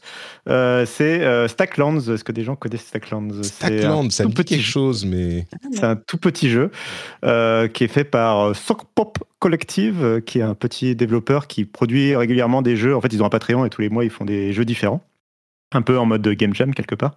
et donc lui, lui a, est sorti du lot et a tellement marché qu'en fait ils ont décidé de le continuer à le mettre à jour en dehors de ce qu'ils font habituellement. Euh, et c'est un petit jeu de, euh, à la fois de cartes et de construction de, d'un city builder, quoi, presque. Euh, Puisqu'on va associer, euh, on, va pouvoir acheter et distribuer des cartes, et avec nos cartes, on va pouvoir créer des choses, avoir des villageois, construire des maisons, aller leur faire couper du bois. un petit peu comme dans Cult of the Lamb, quelque part, en termes de construction de base, ça se rapproche assez. puisque c'est toujours une construction de base assez féodale où on va d'abord leur apprendre à chasser, etc. Euh, pas, pas, question d'avoir de, la haute technologie là-dedans. Euh, et surtout, je voulais aussi le mentionner parce que c'est un jeu euh, à 4 euros. Et mmh. je trouve que c'est un peu aussi peut-être une des nouvelles tendances qui, a, qui est née avec Vampire Survivors, du, de ce nouveau modèle économique du jeu à 2, 3, 4 euros, qui est ni un free-to-play ni un gros jeu. et qui est vraiment très accessible et du coup qu'on peut recommander facilement parce que bah, 4 euros, bon, voilà, c'est pas un grand investissement. Euh, et donc je le recommanderais euh, assez facilement. Euh, et c'est un jeu qui m'a vraiment bien accroché. et en fait, j'attends qu'il ait oui. C'est le genre de jeu où on, commence à jouer et puis on se rend pas compte que qu'on y passe des heures et au bout de deux heures on lève la tête et on va, ah mais qu'est-ce qui s'est passé? C'est exactement ça euh, et, on débloque enfin vraiment tout le bonheur du jeu et dans la bah, bah déjà le côté un peu très euh, euh, comment dire dans la détente de la création de la base, de arranger ses petites cartes etc. Mm. Et puis de débloquer des constructions, de progresser dans, dans l'arbre de technologie, trouver des endroits parce que les villageois après on peut leur faire exploser, explorer des lieux pardon euh, euh, des, cimetières, des montagnes, etc. Hmm. Donc il y a un petit côté aventure. Euh, donc, donc un, don, un bon petit jeu qui m'avait bien accroché, que je voulais mentionner, parce qu'en plus, bah, il n'a pas eu beaucoup de presse cette année. D'accord. Stacklands. Ok. Stacklands, voilà. ensuite, on passe à un jeu qui est un peu plus connu quand même. et pépite française. c'est, une année où les jeux français ont quand même ont réussi à se démarquer. Hmm. c'est Tinykin. Ah oui, il est super. Ah oui. Ah euh, euh, donc qui est sorti qui est sorti à l'été et qui est un jeu alors là encore bon il coûte 20 euros et il est il est aussi dans le Game Pass c'est un jeu de de, plateforme et d'exploration qui mélange un petit peu de disons dans sa construction ça rappelle du Mario Odyssey ou du Mario 64 puisque on te, on te donne des grandes zones à explorer et à, et où tu as réalisé des petites quêtes, des petits objectifs que tu peux aller trouver par toi-même ou en discutant avec les, personnages. Euh, et dans le gameplay, dans la boucle de gameplay, ça se rapproche beaucoup plus de Pikmin puisque tu réunis euh, donc des Tinykin euh, et tu vas ils vont te permettre de construire bah, des ponts, de d'escalader des structures, etc., de, de t'aider dans le, dans, platforming, justement, qui est du coup pas trop compliqué. je le trouve même plus simple qu'un Mario. Il y, y, a rarement des phases, des phases de plateforme très complexes. Euh, et du coup, c'est un jeu qui est extrêmement accessible, qui est très familial, euh, qui est très mignon. Euh, on aurait pu le mettre, ça aurait pu être la catégorie mignonnerie aussi, parce que parce que voilà, et donc un, jeu français et un, très bon jeu, très je pense que c'est peut-être le jeu le plus facile à recommander de l'année, parce que parce qu'il peut toucher n'importe quel public, il est vraiment très accessible quoi. Tinykin, ouais, qui est. Euh, je l'ai vu mentionné à plus d'une reprise dans, les, dans des listes de fin d'année, donc euh, peut-être à garder à l'esprit. Ok? Je, en tout cas, j'invite vraiment les gens à le découvrir. Bon, et bon alors avec le troisième, Est-ce qu'il est, dans le Game Pass?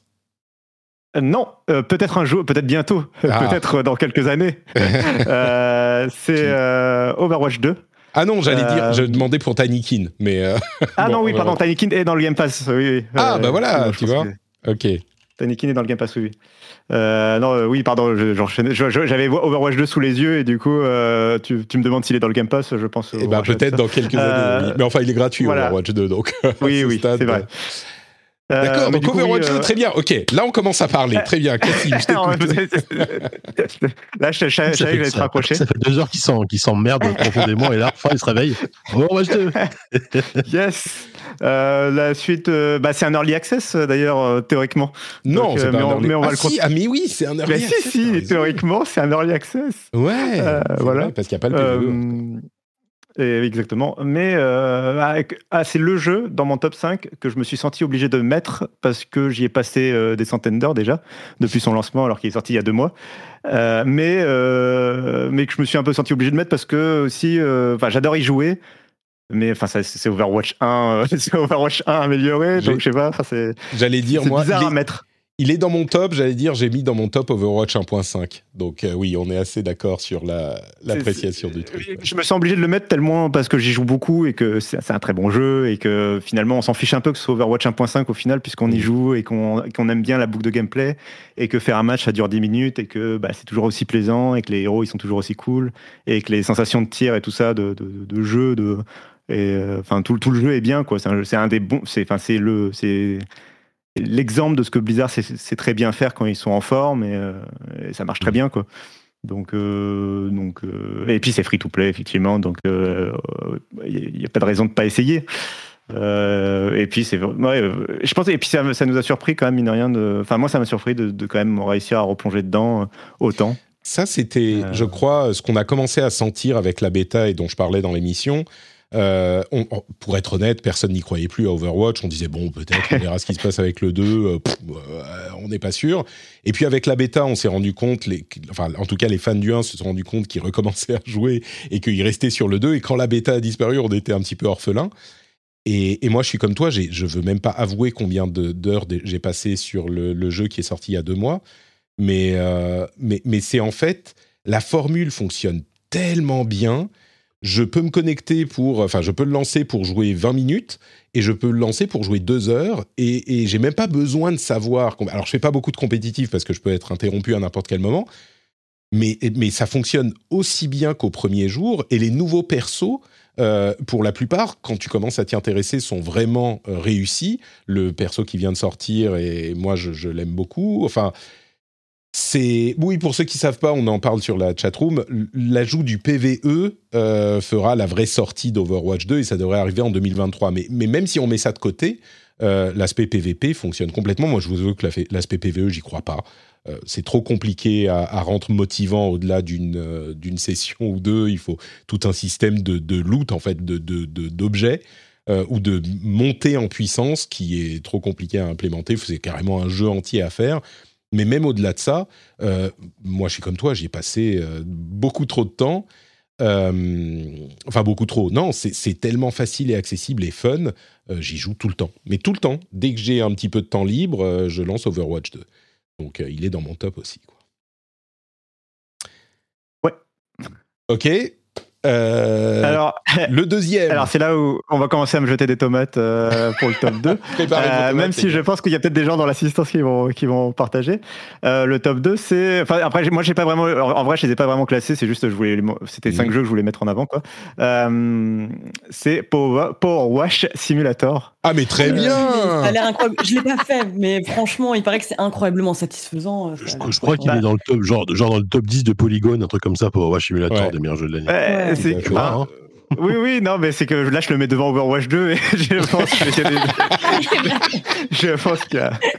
Je mets le Ring aussi quelque part, donc tu vois, c'est bien. bah oui, c'est ça. Mais, euh, mais, euh, mais, bref, donc, euh, excellent jeu sur lequel j'ai pu écouter des millions de podcasts et des vidéos YouTube et des streams Twitch.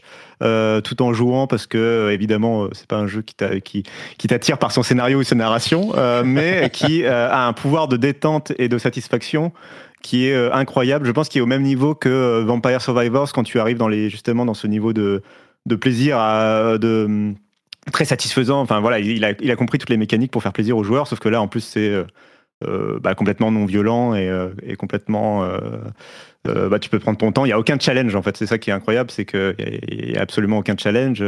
Euh, ton compteur d'eau est infini. Il n'y a pas d'enjeu écologique. Il n'y a aucun, non mais aucune culpabilité à avoir. Mais tu justement, tu, donnes à des, à des, j'allais dire à des millions de personnes, à des dizaines de personnes, le sentiment que les développeurs donnent le sentiment que l'eau est infinie. Tu te rends compte? Peut-être, peut-être. Euh, mais en tout cas, euh, en tout cas, un excellent, euh, vraiment un excellent jeu pour se détendre. surtout quand, si, vous prenez plaisir quand une quand votre plan de travail dans la cuisine est un, peu sale et que vous passez une éponge et que ça devient très propre, si, ça, ça vous donne un, sentiment de satisfaction, ben, il y a ça sans l'effort de faire le ménage, juste en bougeant la souris. Alors, moi j'aime bien nettoyer chez moi. J'aime bien quand c'est propre, mais je dois dire que moi, Power Wash Simulator, au début, j'étais hyper euh, en mode Ah ouais, ça va être génial, parce que j'aime bien, tu vois, les trucs de simu. Mhm. Mhm. Par exemple, quand euh, j'ai beaucoup joué à House Flipper, tu vois, donc euh, nettoyer mais les alors, Justement, vas-y, mais. Mais, mais, c'est pas un simulateur, c'est ça qui est intéressant. Mais ouais, et, et, House Flipper, en fait, ça va assez vite. Et en fait, première expérience, ok, très bien. Et ensuite, je suis arrivée sur le deuxième niveau, le jardin j'ai hmm. pété un boulard. C'est-à-dire que vraiment, ça m'a. C'est trop grand, quoi. Le jeu m'a tellement mais vénère, il y avait tellement de détails et je n'en pouvais plus. Et en fait, mon esprit de compétition prenait le dessus. J'étais en mode non, je ne pas ne pas terminer ce jardin. Donc, je terminais tous les recoins de ce, de ce jardin et je passerai les insultes. Et j'ai dit, les gars, je ne touche plus jamais à ce jeu. Genre, il m'a mais tendu un truc de malade. Moi, je suis, un peu, je suis un peu école Trinity, un, peu moins euh, énervé, j'ai un peu moins vénère, j'ai l'impression. Mais, mais je suis un peu comme toi, l'immensité du jardin, je me suis dit, mais putain, si c'est encore plus grand après, euh, je vais pas pouvoir survivre, quoi. Alors j'ai fait la moto entre temps, mais. Oui, alors euh, ce que je trouve que le jeu fait plutôt bien, c'est qu'en général, il intercale un, très petit niveau entre deux vrais niveaux euh, mm. pour justement peut-être se passer ce côté un peu. Si on arrive à voilà à pas péter le, un plomb pendant le niveau, on arrive peut-être à, alterner le rythme. Euh, cela dit, euh, je suis assez d'accord. Euh, ah, si je devais mentionner un, défaut, pour moi, le jeu, c'est vraiment le fait que quand tu arrives à 99% de propreté de ta map, tu, tu, passes dans une sorte de pixel hunting où il faut aller chercher où était le dernier morceau de, de, voilà, de, de, crasse. Quand tu dois nettoyer l'intérieur du, du, barbecue en dessous, de l'autre côté, là, c'est un peu. Il, il, faudrait un mode genre lave à 80% et c'est bon. Et, après, bah, en, vrai, le jeu, alors c'est ce que le fait le jeu, mais juste que le, le, curseur est un peu, je pense effectivement un peu, peut-être un peu trop. Ils auraient peut-être mm. dû le, baisser un petit peu, mais euh, parce qu'en fait, quand tu, oui, quand tu laves euh, un X, X pourcentage, c'est genre 95% d'une surface, en fait, ils considèrent que le truc est, propre et ils te, ils te mm. tout d'un coup. Mais, euh, mais je suis d'accord que voilà, il y, a ce petit. Non, mais malgré ça, il y a des moments où tu dois chercher pour arriver à 80%. Quoi. C'est ça, on est d'accord. Euh, oui, exactement. Et, euh, et, le curseur est peut-être pas bien placé. Et bon, bref. Mais en tout cas, euh, en tout cas, le jeu est assez satisfaisant. Et je trouve que après, il porte un peu mal son nom dans le sens où tu as, quand tu arrives, enfin, les simulateurs, la plupart du temps, quand c'est des, par exemple, Farm, enfin, Farm Simulator et compagnie, c'est des jeux qui sont beaucoup plus complexes que ça. Mm. et alors que là, c'est un jeu qui est très simple justement. Et je pense que le côté simulateur peut même faire, faire peur à des gens euh, parce que c'est, enfin, simulateur, ça peut être chiant en fait si t'es pas fan du truc. Euh, par exemple, si t'es pas fan de faire de l'agriculture euh, de façon très réaliste, simulateur, voilà, flight simulator, si t'es pas un fan d'aviation, c'est quand même pas le truc le plus passionnant du monde. Quoi. là, là, c'est pas du tout ça. Quoi. C'est, un jeu qui est beaucoup plus arcade. Euh, et on va jamais te demander voilà de gérer un budget ou je sais pas quoi, quoi. Mm. Euh, donc donc voilà bref c'était Power Watch Simulator euh, et vraiment le jeu pour regarder Twitch sur un autre écran quoi. Et ton premier jeu est-ce que c'est celui auquel je pense ou? Bah, alors vas-y mais je pense pas. Mais ah non bah alors non il y en a qu'un auquel je pense mais si c'est pas celui-là on sait on sait lequel c'est pas en fait. Dans euh, ok, tu pensais peut-être à un jeu service ou à un MMO euh, je, pensais à un jeu euh, acclamé par la critique dont les 60 premiers niveaux sont accessibles. d'accord. Il n'y a pas eu d'extension cette année, je n'irai pas le mentionner. Voilà. non, c'est Two Point Campus. ah oui, jeu de gestion de. Ouais, que oui, je pars dans un truc qui est voilà. mais en fait, je suis tombé dedans et, et, là où je me suis rendu compte vraiment que, enfin, ce qui m'a ce qui a scellé le fait de, que ce soit mon Gotti, euh, c'est le fait qu'il a sorti, donc il est sorti cet été, et il a sorti son premier DLC là en fin d'année. Et, et je pensais, enfin, j'avais fini le jeu en fait à 100% cet été. Et j'ai acheté le DLC, je me suis remis au jeu et je me disais non, je vais pas, je vais pas réussir à raccrocher. Enfin, ça va pas forcément me raccrocher. Et en fait, si. Et je suis retombé dedans et j'ai fait le DLC à 100%. Et, et le fait d'être retombé dedans après plusieurs mois comme ça euh, m'a fait vraiment penser qu'en fait, si j'ai vraiment accroché au jeu et que et, c'est le jeu sur lequel j'ai passé euh, un des meilleurs moments de l'année. Euh, évidemment, j'aurais pu citer d'autres jeux, mais mais j'ai vraiment passé un excellent moment. et c'est un jeu, j'ai et j'ai beaucoup plus accroché que euh, Two Point Hospital, qui était leur précédent jeu. Donc, pour rappeler, c'est un jeu de gestion de, très fun, très arcade. donc là où cette fois, on gère un campus universitaire, on va gérer les cours, on va gérer le repos des étudiants, leurs associations, les, les, profs, la formation des profs, etc. mais, mais beaucoup plus arcade, beaucoup plus fun qu'un city builder ou qu'un ou que des jeux de grande stratégie ou, ou ce genre de choses.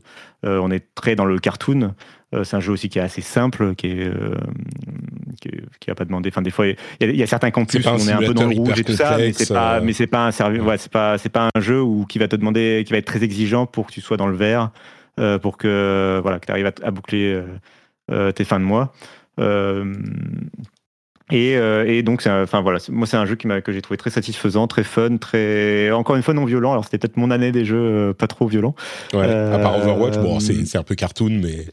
Et voilà, c'est que, que je, je, pense que j'avais besoin de, bonne humeur et de, et de joyeuseté. Euh, mais, euh, mais du coup, voilà, Tout Point Campus, vraiment, euh, j'ai adoré. Je sais qu'il n'a pas forcément fait l'unanimité en plus, mais euh, même, enfin, je veux dire, même dans le, dans, le milieu du jeu de gestion et de la simulation, quoi. mais, mais j'ai vraiment passé un, excellent moment. et moi, j'ai hâte, du coup, j'ai hâte qu'il y ait des nouveaux DLC qui sortent et, de refaire des campus, etc. Et, et j'adore. et il y a plein de, de, bonnes, il y a eu plein de bonnes idées dans le jeu pour pour faciliter justement des, des, aspects un peu pénibles des précédents jeux de ce type. Euh, moi, j'étais un grand fan de Theme Hospital et de Two Point. Euh, et j'avais un peu moins accroché à Two Point Hospital. Là, il y a vraiment des, des, mécaniques de. Tu peux cloner une pièce, par exemple, sans tout refaire, sans tout placer chaque meuble. Euh, tu peux. Voilà, il y a des, life, Exactement. Hmm. et, le jeu est vraiment beau en fait, je trouve bizarrement. Enfin, c'est cartoon, mais c'est très, c'est très satisfaisant. Je trouve les animations, les, les personnages, le déplacement des personnages, etc. C'est du cartoon à la Wallace et Gromit euh, pour, pour donner un peu l'ADA. Moi, je n'ai pas encore joué, mais dis-toi qu'il est installé sur mon pass depuis un petit moment. Euh, donc, euh, tu vas me tenter encore plus d'y jouer. Ça fait un moment que je veux me lancer dessus et j'avais trop d'autres jeux à, faire. Mais ouais, il a l'air bien complet, quoi. Mhm. Ma, ma, compagne a passé, je crois, peut-être 40 ou 50 heures dessus pendant que je jouais à Vampire Survivors. elle, a, elle a retourné elle a retourné Two Point Campus, donc euh, oui, je, il avait, il avait l'air franchement sympa euh, euh, à jouer. Je, je bien à l'occasion. Bon, ben, donc les, les, jeux de Cassim, c'est Stacklands, Tinykin, Overwatch 2, Powerwash Simulator et Two Point Campus. Pour ma part, eh il, reste encore des trucs. il reste encore des trucs. On n'a pas fait tous les jeux qui sont sortis en 2022. Mais hein. écoute, étrangement, alors, je ne sais pas dans quel ordre les faire. Si, je vais faire d'abord les plus petits. Euh, il y a des oubliés, en fait, de, du plus ou moins début, milieu d'année, parmi les indés, qui étaient marquants. Euh, le premier, vous, vous en avez peut-être entendu parler parce que je vous en ai parlé, il a fait un petit peu de bruit, mais euh, je pense que vous l'avez oublié, c'est Neon White. Neon White, ce, ce, speedrunner, enfin c'est presque un jeu de speedrun en fait, c'est un jeu de speedrun, mais vraiment de accessible. De fast FPS speedrun, de, fast FPS, de parcours euh, très rapide, super fun. Euh, Neon White, qui, m'a vraiment marqué en fait. Ces deux premiers jeux, c'est des jeux qui m'ont que, j'ai pas forcément fini d'ailleurs. Euh, encore une fois, j'ai pas passé beaucoup de temps à finir les jeux et qui sont pas forcément les jeux les plus éclatants de l'année, mais qui m'ont vraiment marqué. Moi, j'y pense tous les, toutes les quelques semaines. Je me dis ah, je, je me referais bien une petite partie de Neon White. Perfection avec laquelle il réussit à te t'impliquer dans son, ce type de jeu qui est généralement hyper hermétique. Euh, toute la partie euh, un petit peu visual novel, je vous avoue que je m'en passerais à la limite presque, mais ça c'est distrayant sans être hyper motivant. Mais les niveaux sont tellement bien faits et tellement euh, ils t'invitent tellement à essayer de te dépasser, enfin de, te dépasser, c'est un grand mot, mais de, de, de faire mieux pour obtenir cette médaille d'argent ou médaille d'or qui est pas si difficile à obtenir, et puis tu peux aller plus loin ensuite si tu veux, mais t'es pas obligé. Vraiment une, une réussite qui m'a marqué. C'est plus parce qu'il m'a marqué que parce que je le trouve incroyable et que je l'adore, Neon White. Donc ça, c'est le, le, on va dire en top 4, euh, ou top 5, ou les deux ex 4 et 5. L'autre, c'est euh, ce jeu, par contre, dont je sais que vous, avez, vous y avez sans doute joué, c'est Sifu. Et Sifu, c'est encore ah. un jeu, un jeu français, je crois. Oui, qui était, très chouette. Ouais, jeu français également. Non, mais grosse année Cocorico. ouais, carrément. euh, du coup, ton top 5 n'était pas Sifu. Bah, c'est pas Patrick qui dit ça. C'est pas Cassim qui dit ça, c'est notre Cassim qui dit ça. Euh, donc Julie et Jika, vous y avez joué aussi à Sifu, euh, je comprends. Euh, ouais, mais moi j'ai pas du tout accroché, mais euh, ah. parce que le, en fait, j'ai pas du tout accroché à la proposition. Hmm. Ça pourrait me plaire visuellement, c'est hyper intéressant, ça s'inspire de des films de kung-fu des années, je sais pas, 60-70 probablement. et ça, en soi c'est cool, mais moi j'aurais voulu euh, un beat'em all linéaire en 3D. Ah oui, d'accord. Euh, pas, trop. le, concept de mort, de côté roguelike, le, truc où tu dois apprendre par cœur, euh, c'est pas possible pour, pour moi. Ouais, je dirais pas que c'est il faut apprendre par cœur. Ils vont ajouter des modes de facilité, enfin des comment dire. Il paraît, ouais. Il y a un mode facile du coup qu'ils ont ajouté. Mais mais c'est pas, oh, c'est un peu gimmick. Et je vais je vais du coup je me retourne vers ma fighting game mate sur Julie qui a qui a apprécié aussi. C'est pas tant que c'est un, gimmick qui est un petit peu euh, peut-être euh, surpensé cette histoire de mort qui machin mais mais ça te pousse non pas à apprendre par cœur mais il faut que tu maîtrises les mécaniques de combat un petit peu comme dans un comme dans un Dark Souls quoi. Et, et tu peux pas vraiment progresser. Au bout d'un moment tu vas finir par euh, être trop vieux et, et, mourir si tu maîtrises pas le jeu. Et donc ça t'encourage vraiment à maîtriser. Et c'est vrai que au bout d'un moment le premier niveau sur lequel tu as galéré comme un fou euh, pas juste avec les upgrades que tu trouves, mais simplement parce que tu comprends le jeu et tu le maîtrises, bah tu vas passer, euh, ça va passer comme dans du beurre et tu le fais sans mourir une fois. Alors qu'au début c'était super dur. Euh, je crois que je me suis arrêté à la fin du, troisième ou quatrième niveau où j'en ai eu un petit peu marre, j'avoue, de, de, me taper la tête contre les murs. Mais l'impression de badasserie quand tu maîtrises le truc, il y a deux ou trois scènes quand tu arrives dans la boîte de nuit et que oui. tu en as 15 autour de toi et que tu les massacres en quatre coups de poing enfin, t'es, euh, John Wick, quoi. Bon, t'as pas les armes, mais t'es John Wick dans ce jeu. Et j'ai jamais vécu un jeu qui te fait vivre le fantasme de ces films d'arts martiaux des années 80-90 ou même plus modernes, parce que John Wick, c'est très moderne, justement, comme, comme cinéma. Euh, aussi bien réalisé que Sifu. Et il m'a marqué, euh, vraiment, j'y pense encore, quoi à Sifu. Faudrait peut-être que j'essaye que je réessaye de m'y mettre. Ah non, mais je l'ai adoré aussi, mais justement pareil. Enfin, il y a un moment où j'avais atteint un point de rupture.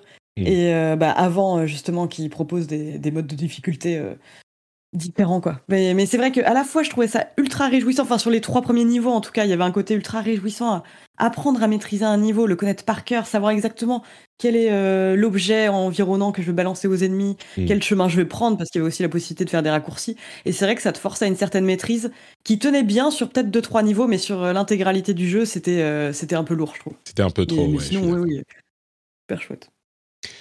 Donc, euh, Sifu en position, on va dire, 3 euh, et 2 à égalité, comme là c'était 5 et 4 à égalité. On a euh, bah, Overwatch 2 que j'ai déjà mentionné, et évidemment, vous l'attendez, Destiny 2 The Witch Queen, The, Witch Queen que je peux mentionner parce que l'extension est sortie cette année. Donc, pour le coup, et j'ai regardé, j'ai quelques, une bonne quantité de temps dans mon résumé PlayStation de l'année sur Destiny 2. Euh, bah ça, ça continue à fonctionner quoi. Ça continue à fonctionner, c'est très formulaïque, mais le plaisir de, du gunplay est imbattable sur Destiny et le fun euh, diabloesque d'avoir des nouvelles armes qui vont te faire faire des différentes builds et des nouveaux euh, des, nouveaux, des nouvelles specs, des nouvelles spécialisations, des nouveaux talents euh, qui vont te faire jouer de manière un petit peu différente et l'impression d'être super puissant euh, euh, et, même l'impression de fun de, de, finir la campagne en mode légendaire, ce qui était vraiment difficile. c'est, enfin, comme je le dis depuis maintenant un moment, ça fait presque dix ans que Destiny m'accompagne. Euh, et d'ailleurs, on n'a pas mentionné World of Warcraft Dragonflight, ce qui est notable, je crois, parce que c'était le jeu qui m'a accompagné pendant les dix années précédentes, je crois. Euh, mais ça fait dix ans que Destiny m'accompagne et j'y reviens régulièrement. Et là, j'ai qu'une, j'attends qu'une chose, c'est l'arrivée de Light, euh, Lightfall en février. Euh, je suis euh, toujours à fond. Et il y a aussi ce concept de, de jeu doudou dont on parlait il y a quelques semaines, de jeux doudou, de Comfort Games, euh, je crois que c'est toi qui, les appelais comme ça, Cassim, euh, où j'ai pas envie de me prendre la tête, j'ai pas envie de me d'investir intellectuellement euh, l'effort de, de, faire un, de, découvrir le jeu ou d'apprendre des mécaniques ou de rechercher des solutions ou quoi que ce soit. Et eh ben je relance ces jeux que je connais et, c'est un, plaisir qui est immédiat, qui est facile et qui n'est pas du tout euh, ni honteux, ni à, comment dire, discarder. Euh, c'est complètement valide comme plaisir vidéoludique. Euh, et moi, je, je, replonge régulièrement. Quoi. Donc Destiny, il fait partie encore une fois de, mon, de mon top. Quoi. Et, et, sur Destiny, je me sens. Autant sur Overwatch, je me sens seul, mais il y a quand même Cassim. Autant sur Destiny, putain, je suis mais vraiment ah dans le désert, quoi. T'as pensé à faire un podcast euh, que, que entre, entre fans de Destiny? Il y en a forcément qui seraient chauds pour faire un podcast. Alors, le problème de euh, ces podcasts, c'est que euh, il faudrait que je, je le, je le sorte. On pourrait le faire version Destiny, quoi. C'est complètement possible, mais il faudrait que je le sorte et que je ne mette face de nouveaux épisodes que quand j'y joue, tu vois, parce que j'y joue pas non-stop non plus. Donc ça, c'est un petit peu, un petit peu difficile pour ça. Mais, mais bon, je regarde, attends, je regarde ma liste de l'année dernière. Est-ce que j'avais Destiny? Non, j'avais pas Destiny. Ok, je le mets pas tous les ans. Bah, ça va. Mais t'avais World of Warcraft. Quoique non, il n'y a, rien eu sur World of Warcraft l'année dernière. L'année dernière, non, j'avais pas World of Warcraft. Non, l'année dernière, le GOTY c'était Final Fantasy XIV euh, Endwalker. Ah, pour certains. Voilà, comme ça je l'ai mentionné. tu, sais que j'y ai, joué suite à tes conseils l'année dernière. Hein. Il faudra qu'on en reparle un jour dans un Ah oui, euh, juste en quelques mots, bien ou pas bien? Euh, Très sympa. Euh, le, gros, gros, gros problème que j'y ai trouvé, c'est quand tu prends le jeu maintenant euh, mmh. et que tu n'as jamais joué avant, tu dois te taper toute une chaîne eh d'histoire et il n'y a pas de mécanisme de mmh. catch-up et c'est très, très, très long. Et en plus, eh moi j'ai un gros problème, je me fais happer en plus par le fait de changer de classe, d'essayer des nouveaux trucs et tout, ce qui fait qu'au bout du niveau 70, j'avais plein, plein d'heures de jeu, mais j'avais pas beaucoup progressé et, euh, et j'ai arrêté là. Mais super jeu, le gameplay est très agréable et malheureusement, je pense que j'ai raté l'extension la plus sympa et je reprendrai mm. peut-être un jour quand WoW me laissera. Mais très très bonne recommandation, il est excellent. Bon, donc voilà, et j'ai même pas long. besoin. mais très long. Euh, j'ai même pas besoin. Mais d'un autre côté, il fallait, il fallait que j'y attende. Euh, et tu joues toujours à WoW du coup, Dani? J'ai voilà, je toujours, enfin beaucoup moins qu'avant, mais j'ai joué à Dragonfly, j'ai atteint le niveau 70, j'ai commencé les raids et les mythiques timés, etc. Donc oui, c'est en général WoW maintenant, j'y vais un peu comme Diablo. C'est quand il y a un nouveau patch, un nouveau gros patch, j'y joue un mois ou deux et après j'arrête. Et tu joues toujours à Diablo du coup? Bah quand il y aura la nouvelle saison, j'ai fait toutes les saisons euh, cette année, je crois. D'accord. Diablo 3, hein, on est d'accord. Ah oui, Diablo 3, qui, c'est pour moi, c'est mon comfort game justement. C'est ça. c'est voilà, Vampire Survivor, c'est pas mal, euh, pas mal dans, dans, dans, le genre aussi, mais Diablo reste euh, très mm. confortable. Bon, et puis bah, j'ai même pas mentionné mon premier, mais vous l'avez compris, hein, c'est Elden Ring évidemment. Donc, euh, je crois qu'on arrive à au choix fatidique de notre jeu de l'année. Et euh, alors, Iscarina est plus là pour défendre euh, A Little to the Left, mais je crois que. Si c'était assez... Little to the Left, c'est la seule à y avoir joué, mais ce serait la surprise, incroyable, tu vois. Ah, oui, oui, ça serait fou. Ah, j'ai joué à Little to the Left, j'ai pas pu rebondir, mais c'est que moi, au contraire, il m'a crispé, c'est un truc de malade. Euh, ah ouais Je pensais trouver satisfaction, bonheur et détente. j'étais, J'arrivais pas à comprendre la logique des développeurs et, et j'ai pété un plan. Alors que c'est super mignon. Non mais ouais. C'est marrant ce que tu dis parce que effectivement, je t'ai entendu en parler dans, bah, dans, dans Silence on avec, avec euh, notamment Erwan, Erwan qui Erwan qui était encore plus remonté que moi, quoi, lui. Et c'est parce que vous étiez tous euh, mais énervés contre ce jeu. Donc c'est vraiment un discours totalement différent de ce qu'a dit Escarina. Donc attention, Escarina vous a vendu un truc hyper chill, hyper agréable, mais ça marche pas sur tout le monde. Apparemment, ça, ça marche pas sur tout le monde. Ouais. C'est comme, euh, c'est comme Power Wash Simulator. Ouais. Pardon, Julie, vas-y. Ah non, exactement, ouais. Comme le niveau du jardin, euh, le niveau polarisant de Power Wash Simulator. Donc, du coup, euh, oh, est-ce qu'il y a une opposition à ce que Elden Ring soit le jeu de l'année? Je crois que. moi, je me battrais là. On en a, si vous voulez, on peut prendre une heure pour en parler, mais moi, je me battrais pour que ce soit Monkey Island. Donc voilà. Euh, écoute, bien sûr, je crois que tu es, es, le seul à l'avoir mentionné. sinon, je pense que je vais, mettre JK d'accord euh, avec moi. Euh, Last Crusade ou le Fate of the Atlantis. Euh. Ça, c'est le Gotti de la. De la le, le, le GOAT, ouais, le, le Gotti qu'on était. ouais, c'est le, c'est le GOAT tout court le, le greatest of all time, euh, pas de, de cette année. Mais évidemment, enfin, Elden Ring, même si c'est la, la tarte à la crème, c'est les fours machins dans la pièce, tu vas appeler ça ce que tu veux, mais c'est compliqué cette année de pas, euh, de pas, mm. de pas dire Elden Ring parce que en, vrai, ce serait d'avoir une espèce de posture un peu, un peu, un peu naze entre guillemets, de, de, dire ah bah non, on veut pas que ce soit Elden Ring parce que tout le monde l'a fait quoi. En même temps, Elden Ring est tellement monstrueux en tous les points. Euh, même si je t'ai pas mis dans mon top, mais voilà quoi. Ouais, c'est ça. Alors que Call of Duty Modern Warfare 2. on l'a pas cité en plus. J'aime bien, en plus, j'y joue. Joue non, mais oui, hein. mais bon, c'est. bien sûr, mais. Le, propos artistique est quand même un peu plus faible dans Call of Duty que, dans... un, tout petit peu, ouais. Je crois que. Oui, pardon? Quelqu'un voulait ajouter quelque chose? Non, non. Euh, alors non seulement euh, clairement bah, Elden Ring euh, bon je pense que c'est incontournable et que, que comme je le disais on trouvera on aura du mal à ne pas être d'accord ou, à s'opposer violemment euh, à un tel choix, hein, que qu'on soit un critique ou un joueur. Je pense que tout le monde est sur la même longueur d'onde. Et, le truc que je retiens peut-être même encore plus que le fait que euh, Elden Ring soit le GOTY de l'émission cette année euh, par consensus, c'est que il me semble impossible de trouver un dauphin. on a une telle variété dans les jeux oh. proposés non, quelqu'un a une proposition D'accord. Ouais, non, je suis pas, je suis pas d'accord avec toi. Il y a des qui sont revenus. je pense que, je pense que, enfin, je pense qu'il y a deux noms qui ressortent clairement du lot et non, euh, God of War Ragnarok. Euh, bah, God of War, il a été mentionné deux fois et encore à demi mot. Enfin, oui, mais au, regarde, au sens large, au sens large, je pense que, ouais, je sais pas. Bah, moi, je, trouve que, c'est le dauphin un peu évident. Après, par contre, la troisième position, effectivement, je suis d'accord avec toi que après, c'est, on part dans un vaste. Euh, mais God of War, il a été moins mentionné que, que Plague Tale. Hein oui, c'est vrai que. Ouais, mais Ouais, c'est vrai. Après, moi, tu vois, si, si on devait. Ah non, les deux ont été mentionnés deux fois, pardon. Les deux ont été mentionnés. Et puis, il y a, y, a, y a, Immortality quand même qui a été euh, mentionné deux fois aussi. C'est qu'on est, on est quand même plusieurs. Enfin, il y a Julie, moi, qui doute la cité, je sais plus, mais. Euh, euh Escal a mentionné aussi dans ses mentions, mais je sais pas si on peut ajouter les pas mentions. Déconnant, euh, le, le problème. De dauphin. Le, problème avec euh, les mentions, c'est que on a des gens qui, ont, qui ont mis 3-4 jeux, et si on compte les mentions, bah on, est, on part sur euh, tout le monde va mettre des mentions, et donc tous les jeux peuvent être. Euh, tu vois et, alors attends, Immortality, il est trois fois si on compte les mentions. God of War, il est deux fois si on, si on compte les mentions. Et Plague Tale. Plague Tale, il est deux fois sans compter les mentions.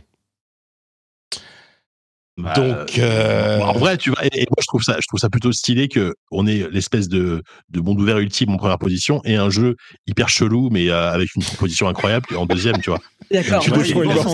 Euh, et pas parce que ça correspond euh, strictement à mon top. C'est ça.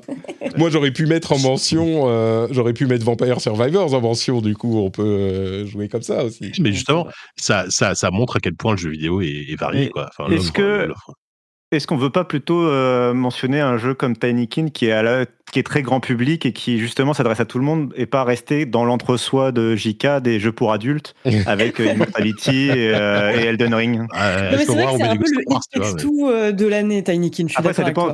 Mais ouais, mais ça dépend si on veut si on veut être un gatekeeper ou pas quoi. En gros. je voulais mentionner. Je savais pas qu'on pouvait. Tu savais pas qu'on pouvait, mais c'est un jeu qui est sorti cette année, Tinykin.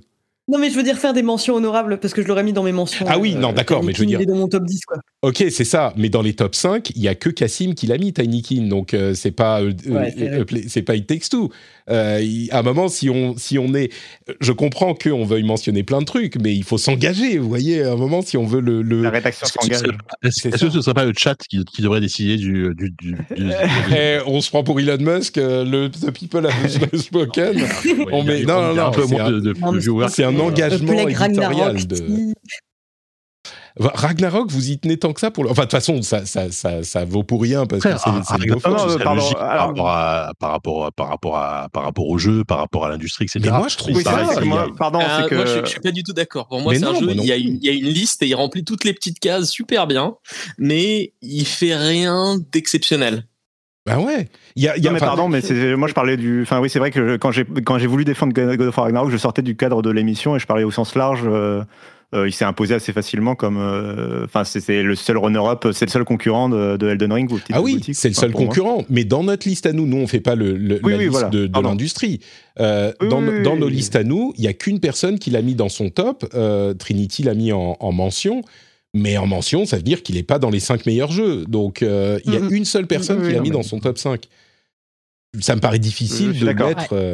À, la limite, moi, je serais plus serait plus euh, prompt à accepter euh, Immortality ou Requiem euh, en, dauphin que, que God of mhm. War. Et pourtant, enfin, moi, je suis pas le dernier quand il s'agit d'apprécier les triple A, quoi. Hmm. Ouais. Bon, bah, sinon, tant pis, on, on, fait, on fait une émission la semaine prochaine pour décider, je sais pas. le presque ouais, euh, Une émission de 5 heures, je crois. Donc, ok, on va faire un truc. Gotti, Elden Ring, et puis les dauphins, c'est Requiem et euh, Immortality. Alors, on fait un vote sinon. chacun vote entre les deux. Et, euh, entre, entre Requiem et Immortality? J'ai pas joué à Requiem, mais j'ai à peine joué à Immortality. Bah, bah, tu votes quand même. Bah, je vote quand même. pour la personne en qui tu crois le plus. moi, je donne mon vote à celui qui met euh, Vampire Survivors en troisième. Hein. Ah, mais, c'est quoi ah, ces négociations On, à la FIFA, les gars. On en a deux. non, moi je crois que euh, Immortality, vous avez l'air de beaucoup y tenir, JK et Julie. Euh, ah, mais moi j'ai envie de voter pour, bien sûr, mais, mais bon, après je comprends. Immortality. Euh... Trinity, t'en as fait un des deux, toi Immortality ou A Plague Tale? Pas du tout. donc je ne peux pas trancher. J'aurais bien aimé trancher, euh, mais j'ai fait aucun des deux. Donc euh, alors est-ce qu'elle a mis est-ce qu'elle a mis Plague Tale dans sa liste et Immortality en mention? Dany, t'as fait un des deux? Non, pas assez pour voter. D'accord. Pour l'un ou pour l'autre, j'en sais rien. Nope. Ça part en pile ou face. Bon bah. non mais du coup, du coup, on va faire un truc. On va faire un truc. Vous êtes tous les deux, Julie et Jika, les deux derniers présents. Euh, on va, on va vous laisser décider. Un, c'est le choix. Alors là, votre votre euh, insistance se retourne contre vous parce que je vous donne le choix cruel de devoir choisir entre les deux lequel vous, vous gardez et lequel vous vous égorgez dans une allée et oubliez à jamais. Oh bah, la fin d'une émission. Oh là là ah moi, je garde largement Immortality, honnêtement. Euh... Ah ouais, d'accord, merde, il y a aucune hésitation. Bah non, mais moi, je suis pareil, il n'y a, aucun. Enfin, je veux dire, Immortality est, est, premier dans mon top, donc euh, évidemment, il n'y a aucun problème. Non, non, Immortality mérite, euh, mérite largement euh, sa place de deuxième, même s'il aurait dû être premier, mais bon, ça c'est. Très bien, donc notre Gotti c'est Elden Ring et le Dauphin, euh, un petit peu négocié, euh, moi je trouve de manière discutable. Immortality. Très bien. Bah écoutez, c'est le jeu. Si hein, tu veux, Patrick, je, m'engage pour l'année prochaine de enfin jouer à Destiny. Et peut-être que l'année prochaine, Destiny sera deuxième. Alors, tu sais, il y, a, beaucoup de jeux que tu pourrais apprécier. Je crois que Destiny, c'est parmi les jeux que tu pourrais le moins apprécier au monde. Donc j'apprécierais moi ah. que tu fasses l'effort de tester, mais euh, mais je suis vraiment. En plus, euh, j'avoue que pour les nouveaux joueurs, c'est pas évident. Je ferai un guide à un moment et euh, peut-être que on fera. Il y aura quelque chose à faire autour de Destiny pour la sortie de, de Lightfall. Ok. Ah. Si je peux me permettre un dernier mot sur la liste, du coup, sur enfin un autre, une autre conclusion quoi, en, dehors du l'histoire de Gauthier ou de Dauphin, euh, c'est, euh, et que tu en parlais dans l'émission, euh, sur la diversité des jeux. Y a, je crois que dans, dans ma liste globale, il n'y a pas deux jeux, à part vraiment, si on veut prendre par exemple Destiny 2 et Overwatch 2 ou euh. God of War et Plague Tale, il n'y a pas deux jeux qui sont dans, la même, dans le même genre, en fait, tout simplement. Mm, vrai. Euh, tous les jeux sont dans des genres différents, dans des, avec des gameplays vraiment différents, donc, euh, et ils sont pas concurrents les uns avec les autres. Quoi, donc, même, même artistiquement, tu vois, il y a vraiment un, monde entre God of War, Elden Ring, Immortality, Tiny King, enfin, tu vois, c'est des trucs. Mm-hmm. Et, et on retrouve pas les mêmes jeux dans nos listes du tout. il y a encore, il doit y en avoir quatre qui sont mentionnés deux fois ou plus. Et tous les autres, c'est des jeux qu'on trouve vraiment. Moi, c'est le truc que je retiens euh, de toutes ces discussions. Les gens qui nous disent que oh, les jeux vidéo, c'est toujours pareil, c'est ce que je disais au début, quoi. mais faut faut vraiment ouvrir les yeux. Je suis, il y a une limite à la à la boboterie euh, euh, intellectualisante du jeu vidéo, quoi. C'est invraisemblable ce qu'on a eu comme proposition aujourd'hui. Alors peut-être que c'est pour ça aussi, parce qu'à part Elden Ring, il y en a pas, il y en a pas qui se démarquent énormément. Il n'y a pas de gagnant euh, hyper clair. Euh, contrairement à certaines autres années où tu avais un trio de tête qui se retrouvait partout, c'est possible, mais il n'empêche. Là, on a des jeux, et c'est pas des jeux qu'on a mis là parce qu'il fallait euh, racler les fonds de tiroir, c'est des jeux dont on est tous assez, assez contents, assez fiers et qu'on a énormément aimé. Donc, euh, et il y en a plein qu'on n'a pas cités qui pourraient tout à fait avoir leur place et, que, et qui, enfin voilà, qui n'ont pas. Pour, pour toutes les, les, les critiques que j'ai fait sur God of War, euh, je, je, trouve quand même que c'est un jeu exceptionnel. Comme disait Danny qui l'a platiné, enfin, il y a, y a des qualités indéniables, enfin, plus que des qualités indéniables. Quoi.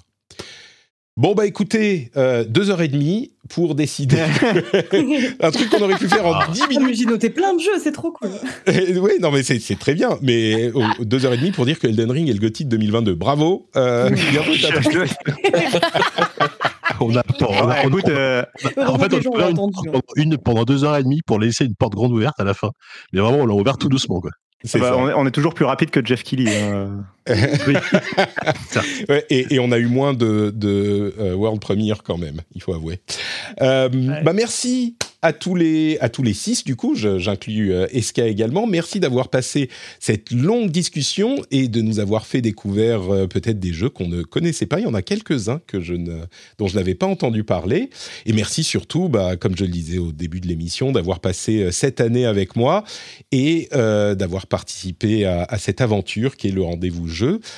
Avant de se quitter, alors je ne sais pas si je vais vous dire à chacun d'entre vous, on a l'habitude hein, où on peut vous retrouver, je vais mettre les liens peut-être vers les comptes euh, Twitter.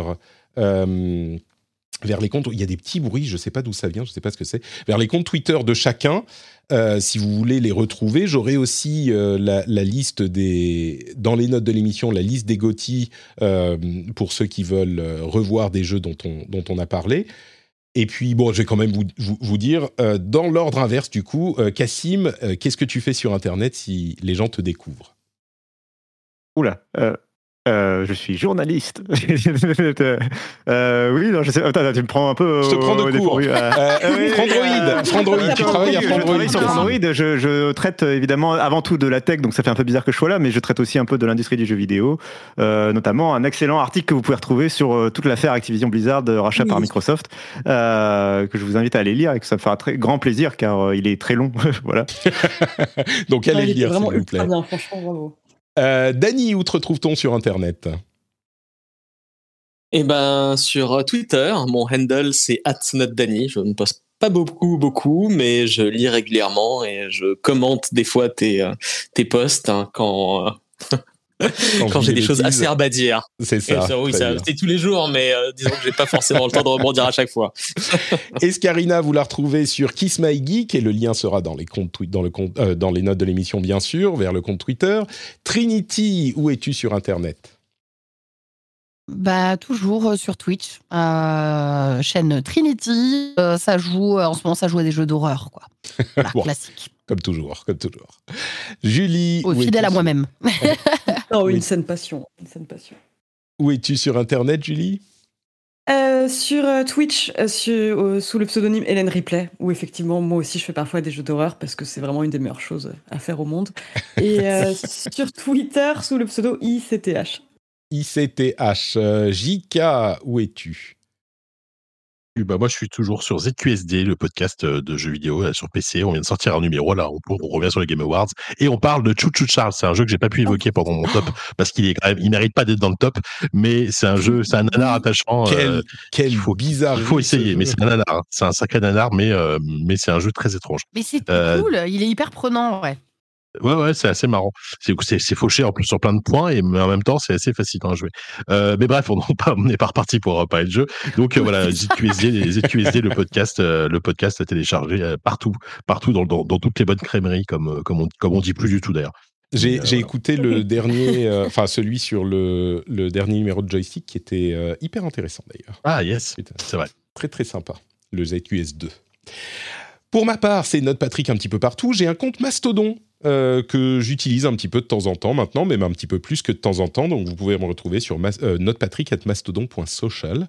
Euh, je n'ai pas encore les liens un petit peu partout, mais vous pouvez me retrouver là-bas. Donc Notepatrick évidemment, comme un petit peu partout. Et puis bah c'est la fin de l'année. Comme je le disais, on a des épisodes spéciaux qui arrivent ah. pour les vacances, mais on se quitte pour 2022. On se retrouve l'année prochaine. Et donc, je vous redis encore une fois, euh, merci à tous et à toutes de nous avoir écoutés. Euh, c'était une année un petit peu compliquée pour ma part, mais on a, on a tenu bon malgré les maladies des enfants, etc. Voilà, il fallait que je le mentionne une fois, mais c'est vrai que ça, ça, m'affecte vraiment. Et, euh, et, grâce à vous, que ce soit les co-animateurs ou les auditeurs et auditrices et co-animatrices, eh ben, ça a été un, un plaisir quand même. C'est le petit moment où je peux vraiment me lâcher. Donc, un grand, grand merci à vous tous. Et euh, bah, bonne année, bonne fête, euh, joyeux Noël, et on se retrouve en 2023. Ciao, ciao, et n'oublie pas d'aller jouer à plein de jeux vidéo. Et je vais, mettre, et je vais mettre le, générique à la fin. Ciao, ciao. Bonne fête, bye bye.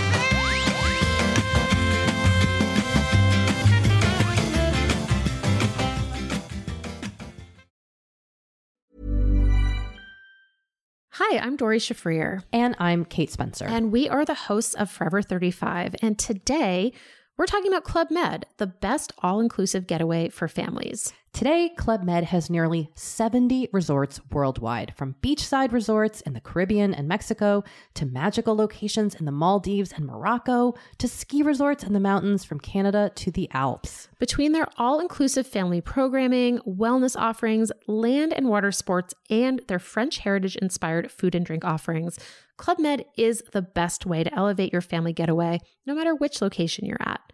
To learn more, visit clubmed.us. Millions of people have lost weight with personalized plans from Noom, like Evan, who can't stand salads and still lost 50 pounds. Salads, generally, for most people, are the easy button, right? For me, that wasn't an option. I never really was a salad guy. That's just not who I am. But Noom worked for me. Get your personalized plan today at Noom.com. Real Noom user compensated to provide their story. In four weeks, the typical Noom user can expect to lose one to two pounds per week. Individual results may vary.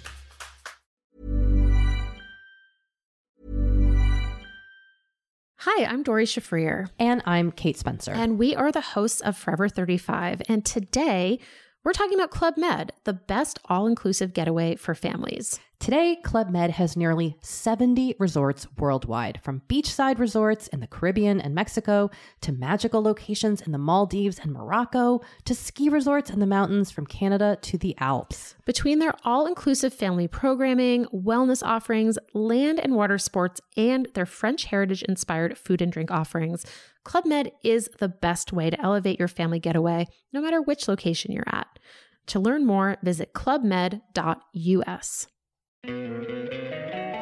Don't you love an extra $100 in your pocket? Have a TurboTax expert file your taxes for you by March 31st to get $100 back instantly. Because no matter what moves you made last year, TurboTax makes them count. That means getting $100 back and 100% accurate taxes only from Intuit TurboTax. Must file by 331. Credit only applicable to federal filing fees with TurboTax full service. Offer can be modified or terminated at any time.